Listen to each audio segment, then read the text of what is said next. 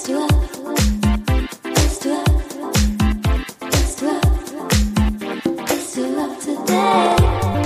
du up to date? Der Albummonat mit Andy und Tim.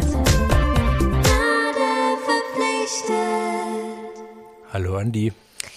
Hallo Tim. Jetzt habe ich schon wieder nichts vorbereitet. Ich habe mir vorgenommen, dass wir irgendwie von Anfang mal irgendein schönes Thema uns so überlegen, mit dem wir einsteigen können. Aber Hä? Vor lauter Musik ist mir wieder nichts eingefallen. Und wir sind ja wieder kurz auf knapp, spontan Ach, heute. ja, es geht. Ein paar Tage haben wir noch. Wir haben noch ein Aber- paar Tage, aber wir sind wieder voll aus dem Workflow direkt in unsere gemütliche Podcast-Stunde Ja. reingerutscht. Busy, busy. Also ich hätte ja einiges zu erzählen. Ich weiß nicht, was, warum du dir ein Thema überlegen wolltest. Nee, wir haben immer sehr schön viel erzählt, aber für den Anfang dachte ich, wir brauchen mal so, so einen coolen Einstieg, irgend so einen, so einen Catcher, der die Leute gleich holt. Aber wir reden immer über so viele interessante Sachen und musikalisch war echt viel los. Ich bin ja, Es war echt ein krasser Monat. Ich bin, ich finde es krass, dass wir uns so schnell entschieden haben, was für Alben wir nehmen. Ich hatte Nachhinein so. hinterher auch die Frage, ob wir Herrn Grönemeyer nicht vergessen haben. Ihr Ja. Gesicht müsste man jetzt übersetzen. Ich hätte jetzt zum Beispiel Lana, also genau genommen ist Herbert Grönemeyer ja dabei. Genau genommen, ist Kind Herbert, of. gen, genau genommen ist er das. Also ich habe nichts gegen Herbert Grönemeyer, aber er stand nicht wirklich zur Debatte, glaube ich. Ich hätte ja zum Beispiel noch an Lana Del Rey gedacht. Ja, das hat mich auch so ein bisschen. Wir haben aber auch Nina Chuba vergessen letzten Monat. nicht vergessen. Also Haben sie nicht irgend- genommen. irgendwann muss man sich ja mal entscheiden. Man muss so. sich irgendwann entscheiden, aber da muss ich zugeben, das habe ich letzten Monat nicht so mega ernst genommen, verglichen mit dem, was wir hatten. Mhm. Und die habe ich so, die ist wirklich nett. Die macht einen sehr. Ja, ich glaube auch Nina Chuba sollte man ernst nehmen. Ja, das ist ähm, äh, Whiteberry Lillet und so. Aber das äh, Album haben wir. Wir mussten es leider aussortieren. Ich gebe zu, das habe ich ein bisschen bedauert im Nachhinein. So. Das Ah, okay. war, war, weil das, ist wirklich eine sehr äh, sympathische Künstlerin, hinter der auch viel mehr steckt als nur Whiteberry Lillet. Mal abgesehen davon, dass Baby Lele ja trotzdem auch ernst genommen werden soll. Ja, keine Frage, aber das ist ja so ein mega Smash-Hit, den, Smash it. genau. Womit wollen wir denn anfangen in diesem rappelvollen Monat? Wollen wir mit junger oder mit alter Musik beginnen? Hm, Ich hätte jetzt tendenziell gesagt mit alter Musik irgendwie. Hat sich gerade so Du willst mit alter Musik anfangen? Aber vielleicht liegt es auch daran, dass das das erste Album in meiner Liste ist. dann sprechen wir wahrscheinlich von dem Album, auf das, äh, oh, zu dem ich so viel zu sagen habe. Ich bin richtig gespannt. Ich habe beim Hören schon gedacht, Memento Mori von Richtig. Depeche Mode. ich finde, das klingt wie ein Album, das dir gefallen könnte. Allein schon der Titel.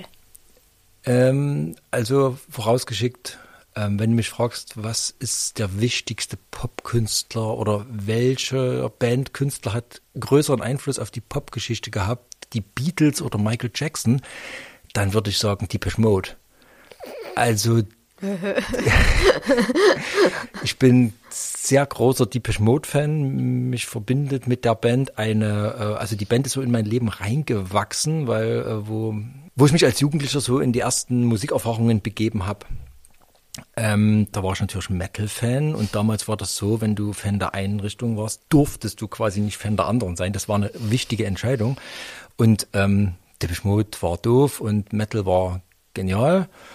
Aber Depeche Mode war so geil. Und ähm, ich habe damals immer die Kassetten aufgenommen. Da war immer ein Album auf eine 90er-Kassette. Da war hinten noch so ein Platz. Und dann habe ich tatsächlich heimlich bei einem Schulfreund, der Depeche Mode-Fan war, habe ich mir so ähm, Depeche Mode-Tracks aufgenommen, weil diese Band einfach so anders war. So, ähm, das, ich, ich fand die Band immer einfach ergreifend gut.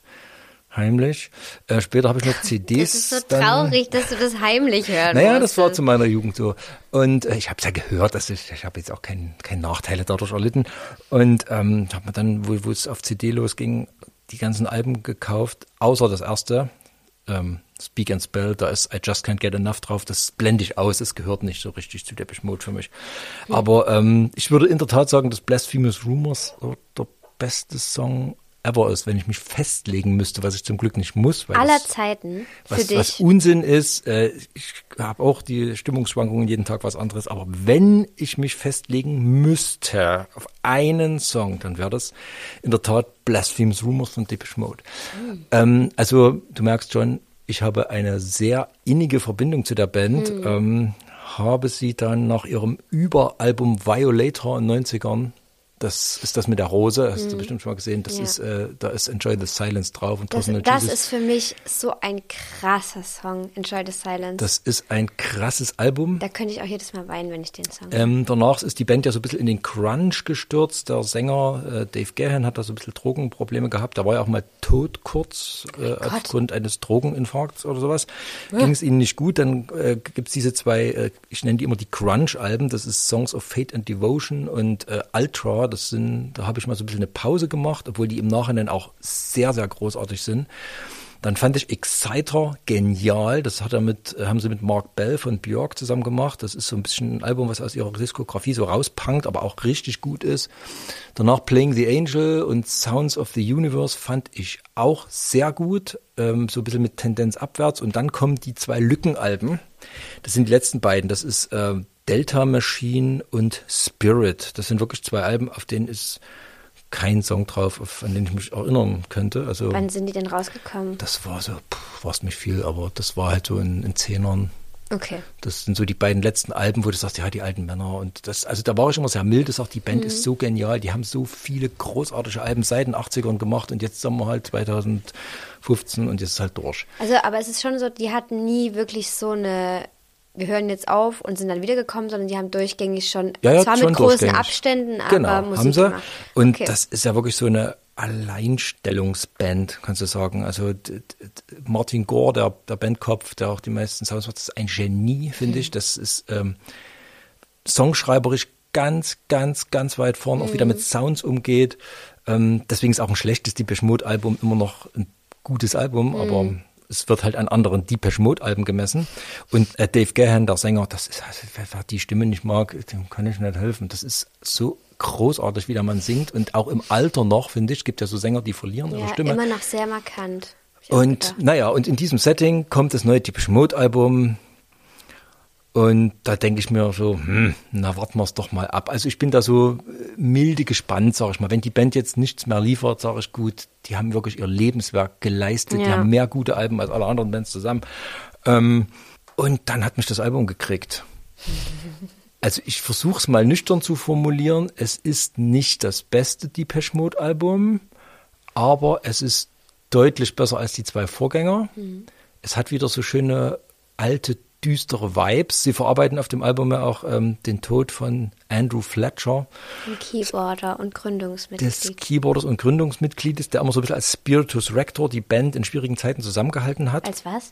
Als Spiritus Rector. Also der war immer so ein bisschen ruhige im Hintergrund, der auf der Couch saß und wenn die zwei Hauptmenschen sich gekappelt haben, gesagt hat, so, jetzt setzen wir Ah, wieder okay. hin und hauen uns mal nicht in die Fresse, sondern Okay. reden erstmal. Mediator. So, der Mediator, genau. Und äh, der hat die Band wohl in den schwierigen Zeiten wirklich äh, zusammengehalten. Mhm. Und sein Tod äh, letztes Jahr hat äh, offenkundig und offensichtlich äh, Dave Gahan und Martin Gore sehr getroffen. Mhm. Und das mündete jetzt in diesem sehr ähm, sag ich mal, altersmilden, erwachsenen, traurigen Hoffnungsalbum, das ja nicht traurig im Sinne von Schnüfts ist, sondern einfach so, ähm, Memento Mori bedeutet ungefähr so, erinnere dich daran, dass, oder bedenke, dass du sterben wirst. Sei dir der Sterblichkeit Sei dir bewusst. der Habe Sterblichkeit ich auch recherchiert. bewusst, sowas. Und das zieht sich durch dieses Album durch.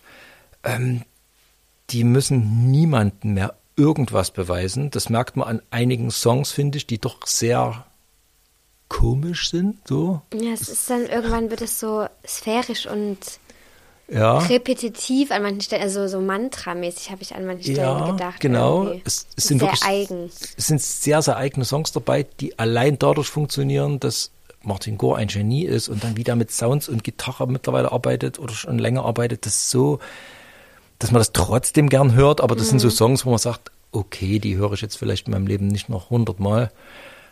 Aber dann haben sie diese Single rausgehauen, Ghosts Again. Guckt euch das klischeehafte Grufti-Video nicht unbedingt an, wo sie über den Friedhof laufen und äh, in Schwarz-Weiß. Das, wo ich das Video gesehen habe, das hat dem Song echt fast ein bisschen geschadet, würde ich sagen. Aber der Song selber, ich, es tut mir leid, ich muss, glaube ich, mal als erstes Beispiel in Ghosts Again reingehen. Wasted feeling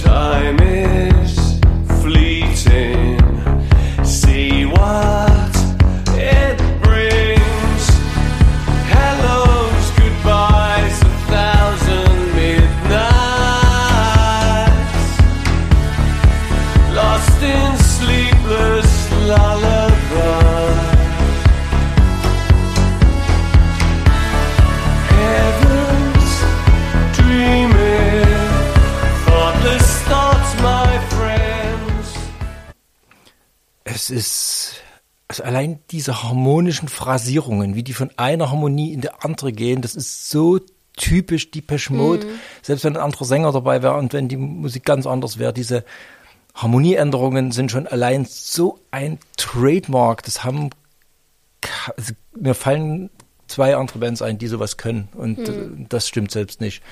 Und die Stimme, wie der wieder dann noch so mit seiner wirklich schwächer gewordenen Stimme trotzdem noch so kleine Dinger gucken lässt, aber es mhm. nicht übertreibt mhm. und äh, oh, also auf dem Album Ghost Again ist ein Hit. Und das ist schon mal eine sehr gute Nachricht, dass mhm. Depeche Mode im Alter nochmals so ein Ding gucken lassen. Und ähm, ja, mich interessiert einfach mal, was du von Depeche Mode hältst. Ähm, ja, also ich kenne ja Depeche Mode auch natürlich aus, ich bin ja in anderen Kontexten damit in Berührung gekommen. Ähm, ich bin jetzt damit nicht aufgewachsen oder so. Aber Depeche Mode ist mir auf jeden Fall ein Begriff und auch vielen Menschen in meiner Generation ein Begriff. Also sowas wie zum Beispiel Personal Jesus oder Enjoy the Silence, das sind halt Songs, die du einfach kennst. Das ist so allgemein Kulturgut. Das ist irgendwie, das ist schon immer da gewesen. Und ich war jetzt ziemlich gespannt, weil wir hatten ja jetzt ab und zu mal Bands aus den 80ern, auch 90ern, ähm, die jetzt mal wieder Alben rausgebracht haben. Und mir fällt es oft schwer, da einen Zugang zu finden, muss ich sagen. Und ich würde auch jetzt sagen, das ist kein Album, das ich mir on a daily basis anhören würde. Aber ich fand es mega interessant zu hören, was die beiden äh, jetzt nochmal gemacht haben, eben auch nach einigen Jahren. So, das ist ja schon eine Weile her, dass das letzte Album irgendwie veröffentlicht wurde. Mhm. Und ich höre da immer noch richtig krass die Depeche Mode raus. Das finde ich ziemlich schön, weil es gibt auch Bands und das ist ja an sich, muss nichts Negatives sein, aber die ändern dann schon ihren musikalischen Kontext und bringen das so in die Neuzeit quasi, in Klangästhetiken, die modern sind, in Anführungszeichen. Und das, also so Modernität möchte ich dem Album nicht unbedingt absprechen, aber ich finde, man hört wirklich, wo sie herkommen. Und das finde ich sehr schön. Das finde ich sehr, sehr das schön. Das ist ja das Schöne an Deepish Mode, die haben so ein Trademark, dass die eigentlich machen können, was sie wollen. Ja. Also wie gesagt, die haben äh, ähm, Ende der 90er dieses äh, Exciter-Album, das war damals sehr zeitgeistig gemacht mit den damaligen Sounds und ich finde, jetzt haben die sich so komplett gelöst. Also die machen, was sie wollen und benutzen ihren Trademark-Sound für alles Mögliche. Tim, ich muss mal ganz kurz mein Mikrofon richten, dass es runterkommt. Ja. Nur weil man das hier wahrscheinlich hören wird. Naja. Äh. Ja, das, ähm, das Trademarkige, das ja. ist halt so ein, so ein ja so ein Schatz, wenn du das als Band hast, dass du dann irgendwann loslassen kannst und sagst, wir klingen wie wir klingen immer nach uns und jetzt können wir einfach mal loslegen und mhm. machen. Und das finde ich das das Schöne, dass sie das ähm, auch tun hier. Ja, auf jeden Fall. Wie ähm, kannst du so die verschiedenen Phasen von Deepish Mode einordnen? Weil du hast jetzt gerade die Überhits von 1990 genannt, aber so die Frühphase, ähm, Master and Servant, People nee. are People, so Na doch, 80er. also People are People kenne ich auch natürlich. Das, das da so höre ich immer diese Some Great auf, Reward von 84. Rohren geschlagen wird.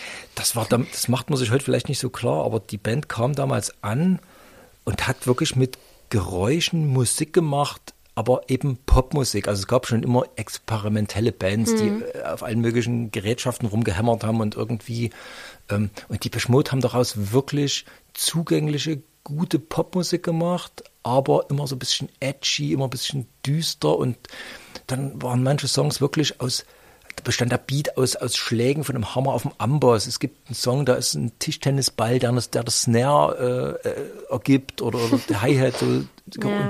Die haben damals gesampelt und haben aber keinen Experimentalkram gemacht, sondern haben dieses Experimentelle so mit, mit dieser Popwelt so genial zusammengekracht. Mhm. Und das waren, also wenn damals Deepish Mode im Radio lief, das war wirklich komplett anders, aber eben komplett zugänglich. Und das ja, es ist ja trotzdem auch noch poppig in dem Sinne. Ja. Also gerade vor allem, was du vorhin meintest mit den Melodien, das ist ja so markant, dass es eingängig ist mhm. auch, obwohl das drumherum halt, ich sag mal, experimentell erscheint. So, das ist eigentlich voll die spannende Kombination. Genau, und das haben die immer sehr gut hingekriegt und deswegen haben sie ja auch so eine, ja, es gibt eben Deepish Mode Fans. Also das ist, ähm, mhm. die haben eine ganz harte eigene Fanbase. da, als ich recherchiert habe, habe ich so einen Bildartikel gelesen. Mega-Schlange vor Deepish Mode Doppelbus. Da gab's äh, irgendwie haben die einen Doppelstockbus so durch die Städte geschickt und so exklusiven Merch verkauft. Und in Leipzig gab es wohl eine mehrere hundert Meter lange Schlange, weil die Leute sich diese exclusive naja, war, äh, Merch-Sachen holen wollten. In der DDR war tatsächlich Depeche Mode-Fan eine eigene Subkultur so ein bisschen. Das gehörte zwar so ein bisschen zur Gruft-Szene mit, aber das Depeche Mode-Fan war immer so was Eigenes. Mhm. Und Depeche Mode haben ja auch in der DDR gespielt vor Mauerfall, da gibt es Legenden, dass Leute ihr Moped für eine Karte hergegeben haben und so. Ich, ich, kann mir das lebhaft vorstellen. Also die, die Band hat in der Tat, äh, es gibt auch nach wie vor sehr aktive Fanclubs und darauf konnten die sich auch immer so ein bisschen verlassen. Also die können auch abseits von allen Zeitenströmungen, können die einfach Depeche Mode sein und mhm. erscheinen mhm. und dann sind die Hallen voll. Ja. Es gibt auch, ähm, wer das schon mal im Buchhandel gesehen hat, so eine kleine Serie von, von Kiwi, da beschreiben Prominente ihren Lieblingskünstler. Mhm gibt äh, alles mögliche Toten Hosen und so weiter mhm. und so mhm. fort. Und es gibt eins, dieses ein, das sind so kleine wie Taschenbücher, und da gibt es ein Buch, ähm, da beschreibt Markus Kafka seine Liebe zu Depeche Mode. Mhm. Und das ist eins der besten Bücher dieser Serie, wie der so seine Entwicklung zum Depeche Mode-Fan auf dem Dorf, zwar im Westen, aber so beschreibt und wie er dann Viva-Moderator geworden ist und immer wieder Depeche Mode so in seinem Leben trat. Also aus dieser Reihe ist das Buch sehr empfehlenswert. ja. Welche Lieder haben dich denn auf dem Album bisschen gekriegt vielleicht? Also, ähm, gekriegt hat mich vor allem äh, My Favorite Stranger. Den fand mhm. ich irgendwie ziemlich nice, weil erstens auch textlich fand ich das irgendwie sehr. Es wird zwar quasi immer in der dritten Person von diesem Favorite Stranger gesprochen, aber es wird halt so klar, dass es um einen selbst geht. Also mhm. der steht an meiner Stelle, tritt in meine Fußstapfen, schaut mich an, wenn ich in den Spiegel gucke und so. Das fand ich sehr, sehr interessant und auch musikalisch hat mir das gut gefallen. Da würde ich mal ähm, reinskippen, wenn ich hier meine Aufnahme finde.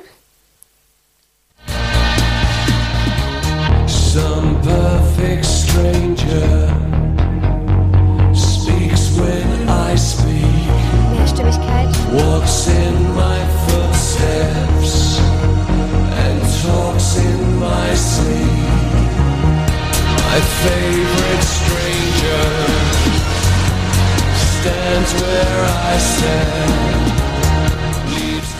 Ja, ich finde, der könnte auch wirklich so aus diesen, aus dieser 90er-Phase sein irgendwie, mhm. finde ich. Also da gab es echt so ein, zwei markante Sachen, wo ich mir so dachte, boah, das könnte auch aus der Zeit sein, auch von der Instrumentierung her und auch von den äh, Synthi-Klängen und sowas. Ja. Das fand ich irgendwie ganz es cool. Es geht ein bisschen, sie blicken ein bisschen zurück, aber nicht so in dieses Retro und wir machen nochmal das alte nee, nee. Zeug von früher. Aber nee, auf gar ein, keinen Fall. Aber es ist wirklich ein bisschen äh, rückwärts Ne, das klingt jetzt wieder so negativ, aber es ist, ist wirklich in, äh, sie greifen nochmal äh, zu ihren Glanzzeiten ja. zurück, streckenweise. Ja. Was das ich, stimmt. Was ich auch sehr schön fand, ähm, also du hast ja vorhin gemeint, dass es nicht so traurig traurig ist, das Album. Ich finde es aber vor allem am Anfang schon traurig, beziehungsweise sehr, sehr melancholisch, aber auch nicht so wie, ich fange jetzt gleich an, hier Rotz und Wasser zu heulen, aber wirklich so tiefe Trauer, die ja irgendwie auch verarbeitet wird in, mit dem Album so ein bisschen. Die Messler ist immer das Album Black Celebration was ja, für Gruftis damals sehr, das war schwarz. Die habe ich ja nicht, die, die, den Vergleich, aber ähm, so traurig ist es nicht, aber. Ja, ich finde zum Beispiel Speak to Me, das ist der letzte Song, der ist nochmal so richtig dramatic und ist traurig am Anfang, aber der macht am Anfang, äh, am Ende dann wieder so was Hoffnungsvolles auf, was du auch meintest irgendwie, dieses so. Mhm. Ja, das, das ist dieser hoffnungsvolle Zukunftsblick in irgendeiner Form ja, ja, ist. Gar nicht mal so hoffnungsvoll, sondern eher so Frieden gemacht. Ja, oh so. ja, genau, ja, das ne? trifft ganz gut, ja, das stimmt. Das ist so, wir müssen alle sterben und aber hey, das ist so und äh, ja. lebt davor und macht euch nicht den Kopf ja. übers danach. So, das äh, zieht sich so sehr schön durch das Album, wie ich finde. Es sind in der Tat ein paar Songs drauf, die nur Depeche Mode dürfen.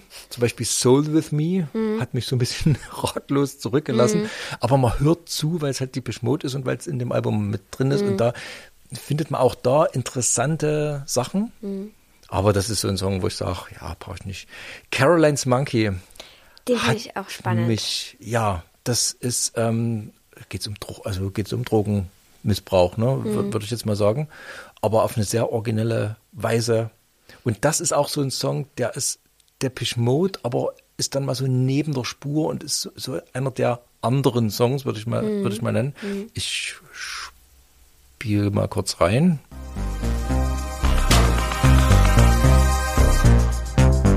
Caroline feels the ice in her veins, the minutes and hours, the naming of days. Caroline said her dream never ends, but Caroline's monkey and Caroline's friends.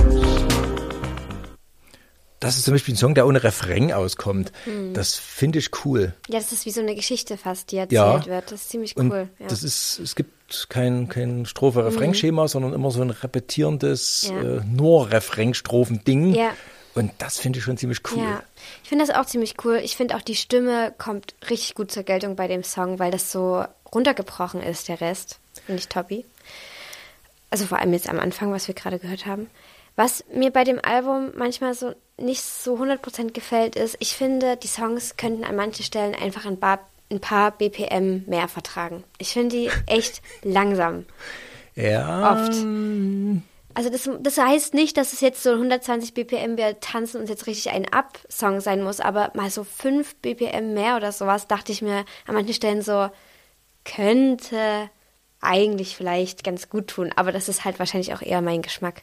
Das würde ich jetzt mal mit in diese altersmilde Kiste Ja. einsortieren. Also mich, äh, ich finde es spannend, wie du darauf reagierst, weil ich auch schon denke, dass man sich zu dem Album nur als Depeche Mode Fan verhalten kann. also das ja, ist ja. kein Album, was ich jetzt jemand sagen würde, ey, du magst doch coole Musik, hör doch mal dieses Album an, so, sondern also da muss man einfach die Geschichte von Ja. Depeche Mode irgendwie miterlebt haben, mithören. Ja. Man kann das auch einzeln, na klar, hören, aber das ist wirklich so ein Album, das eine Geschichte hat. Das musst du im Kontext ja, sehen wahrscheinlich. Mhm. das ist, ähm, ist wie gesagt, es braucht nicht, es gibt ja manchmal so Alben, die ich sagen, oh Gottes Willen, aber im Kontext gewinnt das. So, Mhm. ne? so ist es nicht. Also das ist ein gutes Album, aber der Kontext, aber das ist bei so einer Band auch gar nicht anders denkbar Mhm. eigentlich. Und das, wie gesagt, ich glaube auch nicht, dass die noch jetzt äh, junge, blutjunge Fans äh, neu gewinnen wollen. Nicht mit dem Album auch. Und mit dem Also, Album schon ja. gar nicht. Also äh, die, sie sind Depeche Mode und äh, das ist eine Weltband und Ja. Schluss. Also Mhm. wie gesagt, gerade wenn dann so von den drei wichtigen Bandmitgliedern einer stirbt, ich glaube, dann planst du auch anders so. Und ich finde Ja. auch auf den Promo-Fotos, sie sind wirklich gealtert. Also Ja. sie sehen nicht fertig aus, aber sie sind alt geworden. Ja, man und, merkt die Zeit. Ja, man merkt die Zeit, genau. Nichtsdestotrotz sind sie gerade auf Welttournee, was ja schon, finde ich, beeindruckend, um ehrlich zu sein. Weltband. Was Ja? sollen sie denn machen? Naja, die können auch sagen, wir touren nicht mehr an dem Punkt, wo die jetzt sind. Aber sie machen es halt trotzdem. Ja, ich glaube, die hatten wirklich Phasen, wo sie kaum konnten und mussten. Und Ja. Mhm. äh, jetzt können sie und sind, glaube ich, auch gesundheitlich fit genug. Ich habe auch, glaube ich, jede Depeche Mode Tour gesehen. So, Ich wollte dich fragen, ob du zu einem Konzert gehst von der Tour. ähm, wahrscheinlich ja, ich habe die wirklich sehr oft live gesehen. Äh, das ist dann aber wirklich so eine, da muss ich zugeben, bin ich so ein kleines bisschen Zaungast, weil das ist so eine Fanfeier. Also bei Depeche, Depeche Mode Konzerte sind Familientreffen, wo die ganzen Depeche Mode Fans kommen und dort wird Depeche Mode gefeiert. Und ich bin dann eher so der, der hört, wie kriegen sie es denn hin, wie machen sie es diesmal und da. Und ich habe schon auch nicht so gute Depeche Mode Konzerte gesehen, rein faktisch, die aber gut waren, weil Depeche Mode Songs gespielt wurden von Depeche Mode.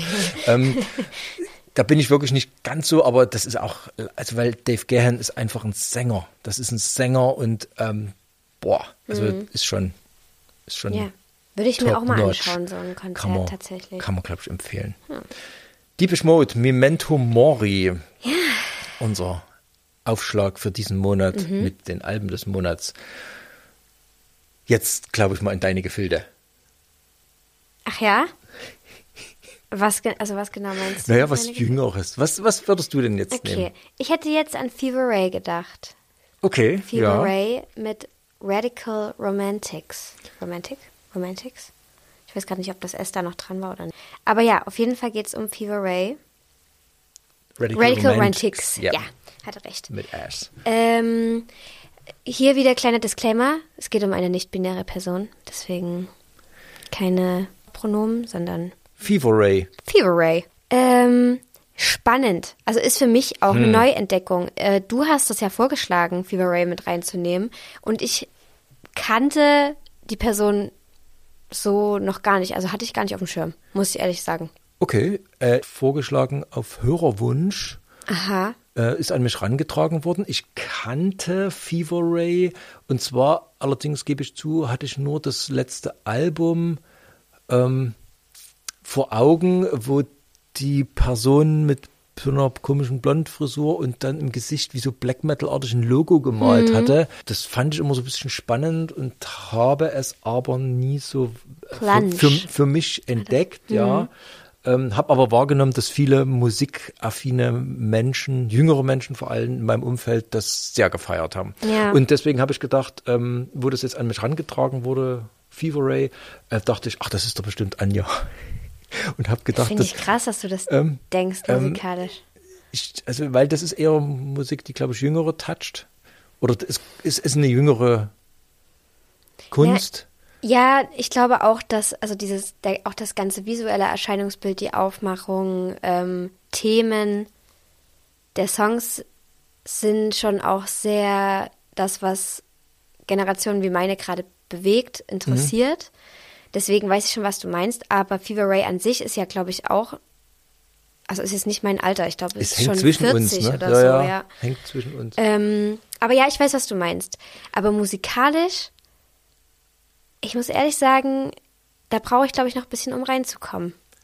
es ist schön sperrig, finde ich. Also es ist Ja, ja. sperrig an vielen Punkten, aber schön sperrig. Mhm. Ja, ich weiß, Es liegt natürlich gleich wieder der B-Vergleich. Ich, aber ich habe es auch gedacht diesmal, Ja, Tim. ja, es ist, man, man kann Björk nicht komplett von der Liste streichen, der Richtig. Einflüsse. Ne? Doch, bin ich diesmal wirklich deiner Meinung, muss ich ehrlich sagen. Mehr als zum Beispiel bei Florence and the Machine. Da ging es darum, diese so, Also egal. dann, okay, also, also das ist viel näher an Björk Ja. als Es ist schon, ich habe aufgeschrieben, es ist poppig, experimentell. Es hat, es treibt sehr, finde ich, an vielen Stellen. Also es ist jetzt Mhm. nicht so experimentell, um, ich mache jetzt mal was Verrücktes, um euch zu zeigen, wie verrückt ich bin, ja, sondern sehr auch poppig. es hat, äh, hat ordentlich Biss, aber es wird immer wieder angenehm schräg, finde ich. Also es ist nichts, wo man sich mal so in den Stuhl hängen kann. Mhm. Nee, Ähm, hast du einen Song, mit dem du reingehen würdest? mit Candy. Candy mit K. Das wäre auch meiner gewesen. Ja, es ist eine Single gewesen, zu Recht in meinen Augen. Ich mag die Klangästhetik dort total. Finde ich richtig Mhm. geil. Hat mir wirklich gut gefallen. Das war so, muss ich auch ehrlich sagen, mit der erste Song auf dem Album, wo ich so war wie, oh, also da sind, da sind, Mhm. habe ich so große Augen gekriegt, so, was bei den Songs vorher nicht so gut funktioniert hat. Das ist geschickt gesetzt, aber er kommt an vierter Stelle und ich finde, die ersten Songs sind wirklich so ein bisschen, wo man denkt, mm, ah, hm, und, und dann kommt Candy und nimmt dann erstmal, schubst einen so wie in den Pool rein. Mhm. Ja, ne? Man hat ja. vorher so einen, einen Fuß reingehalten Ja. und, und hat sich überlegt, will man, und dann kriegt man von hinten so einen und sagt, komm jetzt. Ja, ich, ähm, ich skipp mal rein Mhm. in Candy.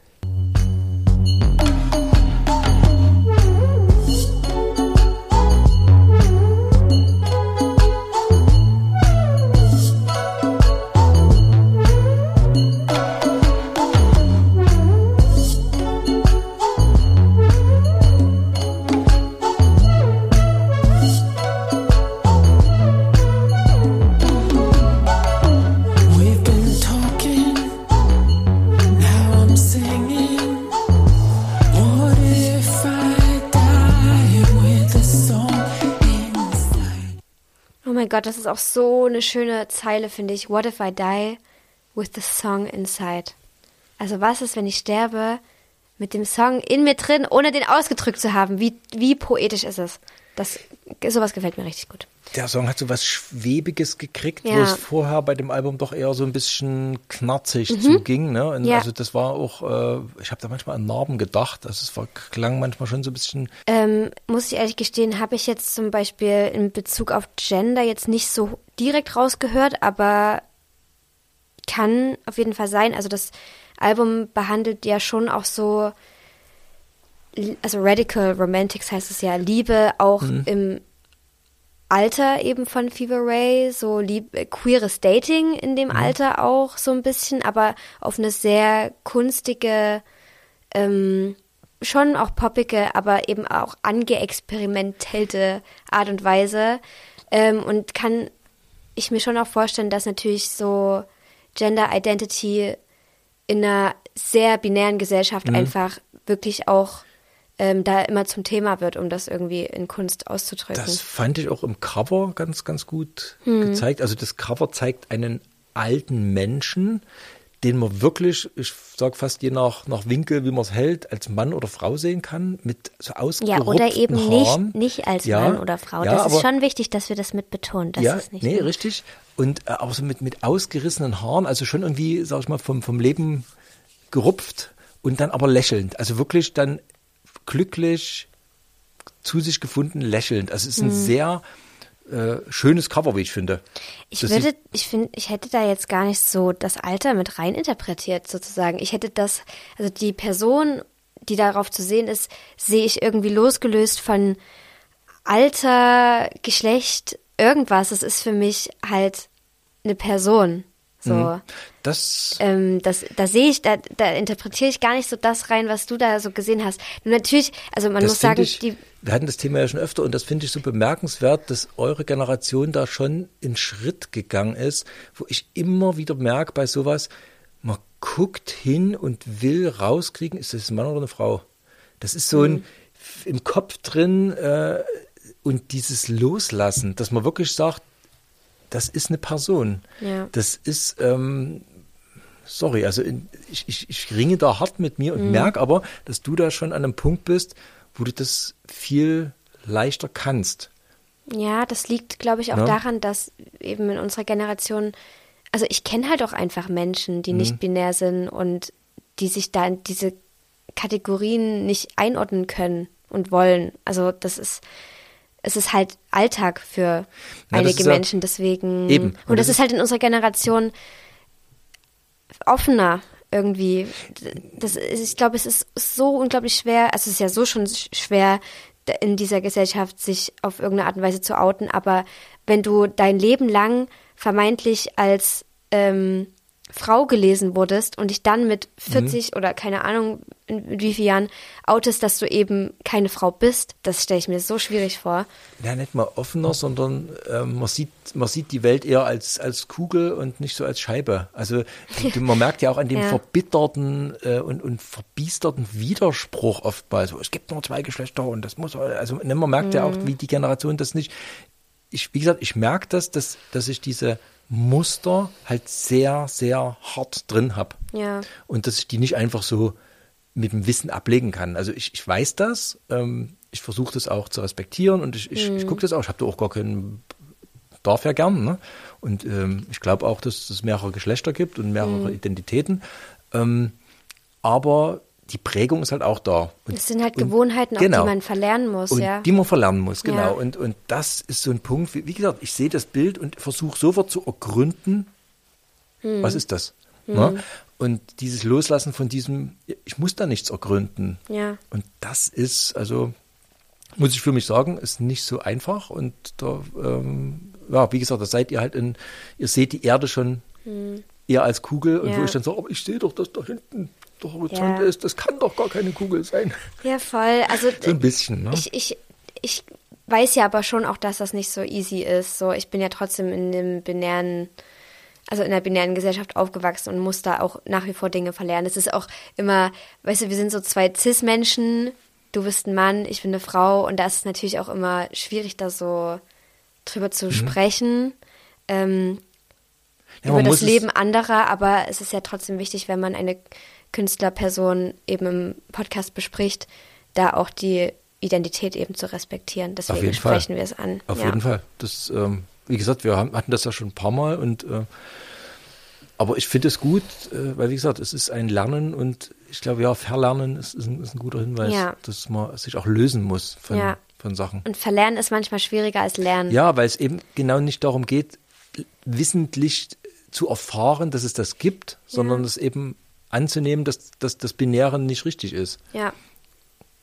Und da hilft dann so eine Musik schon. Also, Auf jeden Fall, wie ja. Mhm. Gesagt, ich, auch wenn ich da vielleicht dann anders rangehe und vielleicht deute ich das dann auch falsch, ne? Mit dem, mit dem, also vielleicht deute ich das ja auch, dass es immer so ein schmerzhaftes Ringen sein muss Ja. bis zum Finden. Das, das stelle ich mir oft vor. Ist ja vielleicht auch gar nicht so. Naja, es- ja, weiß man nicht, aber kann, ist ja in den meisten Fällen schmerzhaft, weil du von außen einfach Schmerz zugefügt bekommst Mhm. in dieser Identitätssuche. Also ich meine, jeder Mensch ist ja in einer Identitätssuche in der Jugend, Pubertät, was Auf weiß ich. ganz so. vielen Ebenen, richtig. Aber wenn du dann vermeintlich nicht in ein System reinpasst, dann wird's halt extrem schmerzhaft so. So, ich kann das nicht nachvollziehen, so kann ich es mir nur vorstellen. Ja. Aber es geht ja auch um das Album, um Genau. die Musik. Carbon Dioxide. Hab ich mir auch aufgeschrieben. Den spiele ich aber jetzt. Okay, sehr gern.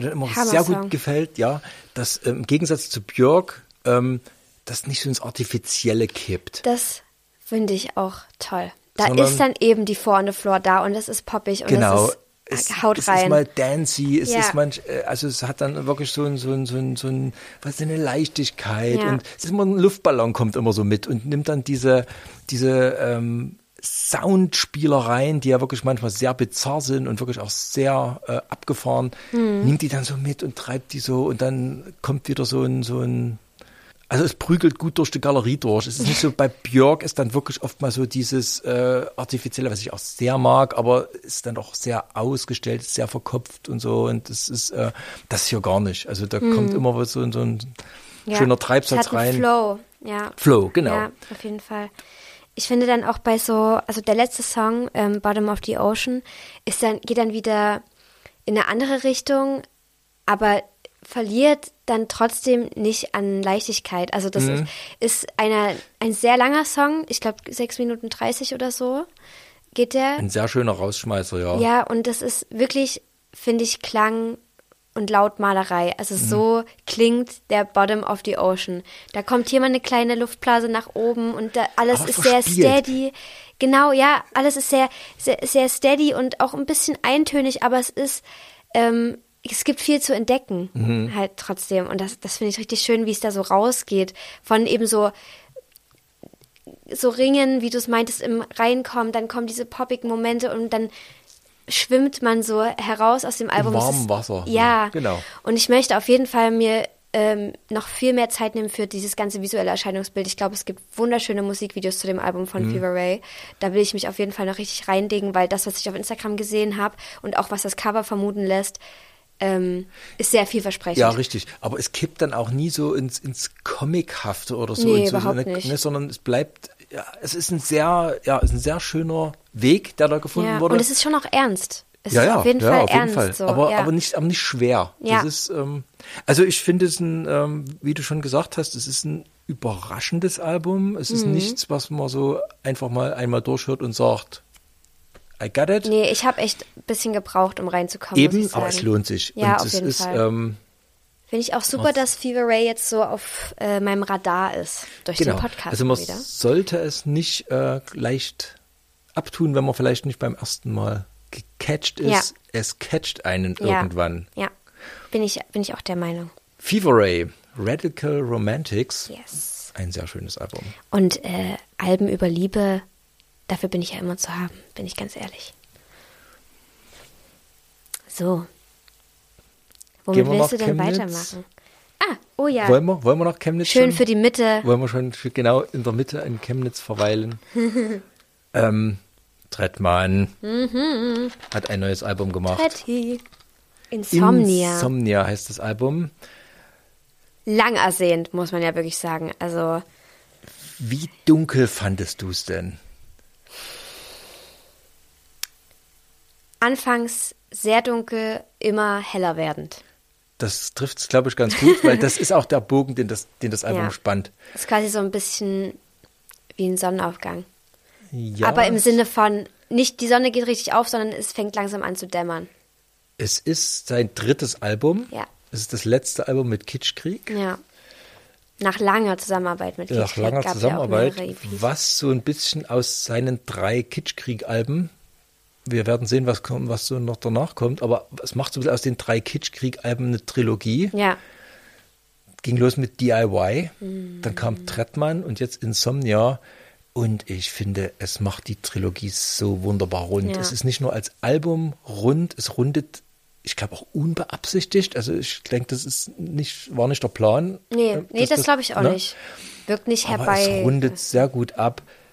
Ähm, ich gebe zu, dass ich äh, bei Trettmann, also DIY fand ich super, fand ich ich fand großartig. beide Alben sehr, sehr Ich gut. fand Trettmann so ein bisschen nicht ganz so stark, hab's jetzt wieder gehört in Vorbereitung auf das Album und habe gedacht, meine Güte, das ist aber auch stark. Mhm. Ich bin bei dem zweiten so ein bisschen auf, äh, ähm, auf Stolpersteine hängen geblieben. Hm. Das ist so dieser Nils Fromm-Sample und diese traurige Geschichte mit, ähm, mit der jüdischen Frau, die da, ähm, die da auf dem Stolperstein, äh, das hat mich sehr gecatcht.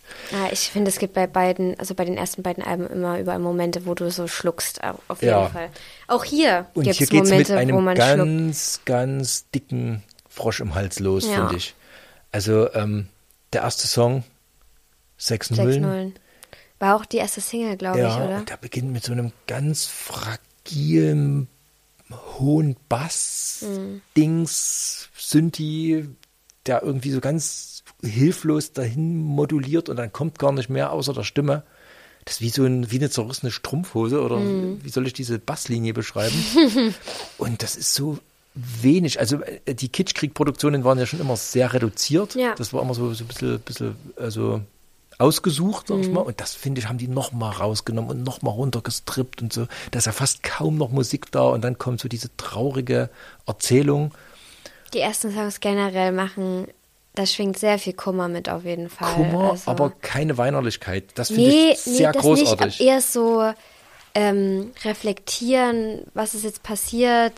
So, also er hat seine Beziehung an die Wand gefahren. Ja, und ich glaube, das war, also ich glaube, das war krass Ja. für ihn. Vor allem das Krasse daran ist, dass er eigentlich, also es wird auch beschrieben auf dem Album, dass er quasi sein Leben lang, er ist ja relativ alt, also er wird 50 dieses Jahr, also ist keiner von diesen jungen Rappern, sondern Mhm. ja. Ist ja auch ein Phänomen, dass er in genau, diesem Alter so. dass er so bekannt- spät erst ja. erfolgreich wurde. Und ähm, er hat sein Leben lang in einer langjährigen Beziehung darauf hingearbeitet, endlich mal raus aus dem Miesen, nicht immer aufs Mhm. Geld gucken, endlich mal so ein bisschen eine Sicherheit für sich und seine Familie. Das hat er geschafft.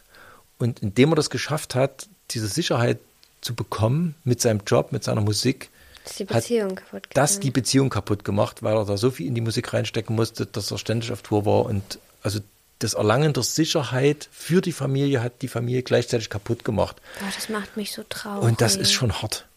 Und das erzählt er in den ersten Songs. Ja, und das tut auch richtig weh Ja. beim Anhören. Aber es, man hört es trotzdem irgendwie gerne an. Also, weil ich finde, man hört Trettmann auch gerne zu. Ja. Auch vor allem auf seinen Alben setzt man sich dann hin und hört einfach erstmal zu. Man spielt immer Auch so ungern die Single an, aber wie gesagt, 6 Nullen, erster Song, mach die Single das, das ist- ist, ja. ähm, ich finde dann aber ähm, tatsächlich, was mich verwundert hat, ähm, ich bin kein Lena-Fan, gar nicht, aber das Lena-Feature ist super. Ich finde es auch super. Ich finde, die das- Stimme passt zu Ja. 100 Prozent. Das ist äh, der vierte Song, Timeline. Ja. Das würde ich gern als Ja. Film ab. diese Gitarrenfigur. Oh mein Gott.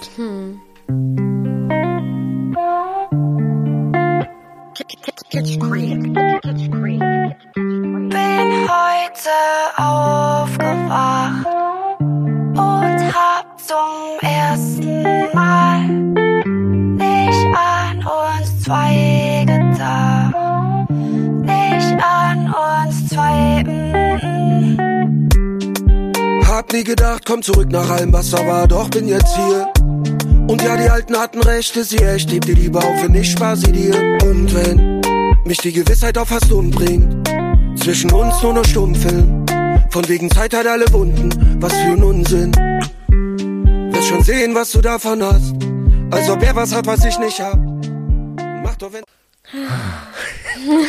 Also das ist so ein, ein Highlight-Song auf dem Album, finde ich auf jeden Fall. Ja, also ja, einer der Highlight-Songs Ja, auf jeden Fall. man muss sagen, einer der Highlight-Songs, weil es ist eigentlich kein schlechter drauf. Es ist, es ist kein, auf, kein Ausfall drauf. Nee, auf gar keinen Fall. Und weil du jetzt gerade schon äh, einen Song mit Feature angespielt hast, es sind ja so unglaublich krasse Features auf diesem Album. Also erstmal sind es sehr viele. Ja. Es gab ja immer schon Features auf Trettmann-Alben, aber nicht so in dieser Menge. Richtig. Und diese Größenordnung. Also ja, Lena. Es sind eigentlich nur drei ohne Feature. ja. Der Rest unheimlich, wie gut die Feature gesetzt sind. Also Features sind ja oft mal nur so ein Marketing-Gag, sind wir mal ehrlich, und da wird die Stimme noch reingenommen und dann pusht man sich gegenseitig und Mhm. hat quasi- quasi man verdoppelt den Social Media, äh, die Social Media Reichweite, aber die Features hier sitzen alle. Die sitzen Auf jeden alle. Fall. Und sie kommen auch unterschiedlich daher. Also wir haben ja vorhin schon gesagt, Herbert Grönemeyer äh, ist mit im Podcast dabei. Genau. Ist mit auf diesem Album, auf diesem Trettmann-Album, ist äh, auch ein heftiger Song. Stefan Richter, Stefan Richter. so heißt Trettmann nämlich, Ja. also in Karl-Marx-Stadt geboren wurde, wirklich. Ja. Den würde ich mal anspielen, Ja. weil ich finde einfach, Herbert Grönemeyer auf diesem, also in diesem Chorus ist absolut Legende. Wirklich, immer nur Legende. Einen Moment. Jetzt scroll ich hier meine Sachen durch. Wo hab ich's denn? Hier. Nein, keine goldene Chain, deutsche Creme de la Creme. Und weiß immer noch, was ein Brot kostet. Aber nicht, was die Uhr vom Bones kostet. Du fragst, wer ich bin. Fragst, was ich mach. Mein Zuhause. Jeden Tag eine andere Stadt. Keine halben Sachen. Mach es richtig, wenn ich's mach. Und ich mein so, wenn ich sage. Wenn ich sag, du machst mich schwach. In Klaxi auf Turnieren. Oh, so ein geiler Song. Auch der, die Stelle nach dem Chorus geht dann noch so geil weiter. Hört euch auf jeden Fall den Song und eigentlich auch das also ganze hört, Album an. hört euch das Album Ja, an. ja. Das ist nämlich das Ding, das ist ein Album. Also das ist, Ja. wir sind ein Alben-Podcast und das ist, glaube ich, das beste Album, was als Album funktioniert in diesem Monat. Ja, obwohl es gar nicht so konzeptig wirkt oder Nee, sowas. Aber Also- es ist eine, eine Linie. Es Ja, ist, ist äh, ja. wie du hast das vorhin vom, du hast den Sonnenaufgang äh, beschrieben, Mhm. das ist es. Aber er erzählt auch die Geschichte dazu. Sehr selbstkritisch, finde ich, Mhm. Ja. unweinerlich, Ja. aber ähm, auch nicht so persönlich, wo du sagst, das ist seine Geschichte, aber geht mich nichts Ja. an, sondern er schafft das so sein ganz nahes, so auch als, als Metapher zu benutzen. Ja. Also er ist, er ist eigentlich ständig in der Balance Ja, mit, mit allem. Ich finde, das ist auch, also das Album an sich ergibt auch ein wunderschönes Bild. Also es heißt Insomnia, das ist ja ähm, Schlaflosigkeit, Schlaflosigkeit, hm. kannst nicht schlafen. Äh, in dem Song Insomnia äh, spricht er ja auch dieses Thema so an, endlich wieder Nacht, aber ich schlafe heute nicht, weil dann träume ich von dir, gar keinen Bock. Ähm, und ich finde, diese Kurve macht das Album auch. Es ist am Anfang richtig dunkel, es ist Nacht und es dämmert, also aber die Sonne geht nie auf, das muss man schon sagen. Ich finde, Mhm. die Sonne geht nie auf in dem Album, aber es wird halt, die Nacht hört auf, sage ich mal. Es endet ein bisschen, also sagen wir so, äh, ich habe ja auch ein Interview mit ihm dazu gemacht. Er ist tatsächlich so ein Feiermensch, was, was ich nicht so. Ich 100% finde es ja so ein nachvollziehen. bisschen, ich finde es ja so ein bisschen, wo ich sage, mit, mit, mit 50 so muss man dann noch so in die Clubs rammeln, wo er dann sagt, hey, äh, ja, Ja. ich tanze gern, ich feiere Musik, Ja. ich lebe die Musik Ja. und sagt, dass man in Deutschland alte Säcke in Anführungszeichen, die noch tanzen gehen, so für ein bisschen für Berufsjugendliche hält, sagt, das ist das Problem von Deutschland. Aber ähm, Ich, er kann, feiert die Musik und es wirkt am Ende so ein bisschen, äh, die letzten zwei Songs, Loop und Tauchen, tauchen auch hervorragend. Nina Chuba, da sind wir, wir haben sie dabei. Ja. Ähm, wunderbarer Song. Ähm, Loop Und das- mit, also ich spreche erstmal zu Ende. und Loop, genau, äh, mit Bilderbuch, da ist ja nur diese Gitarre. Ja, aber du hörst, du hörst sofort, dass es ein Bilderbuch-Feature ist. Also du, wenn ich jetzt gewusst hätte, okay, da ist ein Bilderbuch-Feature drauf und ich wüsste nicht welcher Song, ich hätte zu 100% direkt erkannt, welcher Song das Bilderbuch-Feature ist. Ohne dass da der Gesang dabei ist, aber Da würde ich dann auch gerne ist noch mal so- reinskippen, ja, weil geile Gitarre. Und die letzten beiden Songs wirken, da feiert er wieder, da ist er draußen Ja. aus dem Dunkel, aber Ja. wie du schon sagst, es dämmert, aber die Feier wirkt noch so ein bisschen aufgerafft. Also das ist nicht, noch nicht so ganz locker, sondern Mhm. Nee, lo nee Ne? locker würde ich es auch nicht, Ne, aber es ist- da kann ich mir trotzdem vorstellen, dass das dann in Clubs läuft. selber so, rausgezogen im Loop, Loop, Ja. Loop, Loop, Ja. so das. Ähm, Ich spiele das mal. Das ja, würde ich mal kurz ja, rein, spiel das an. reinskippen.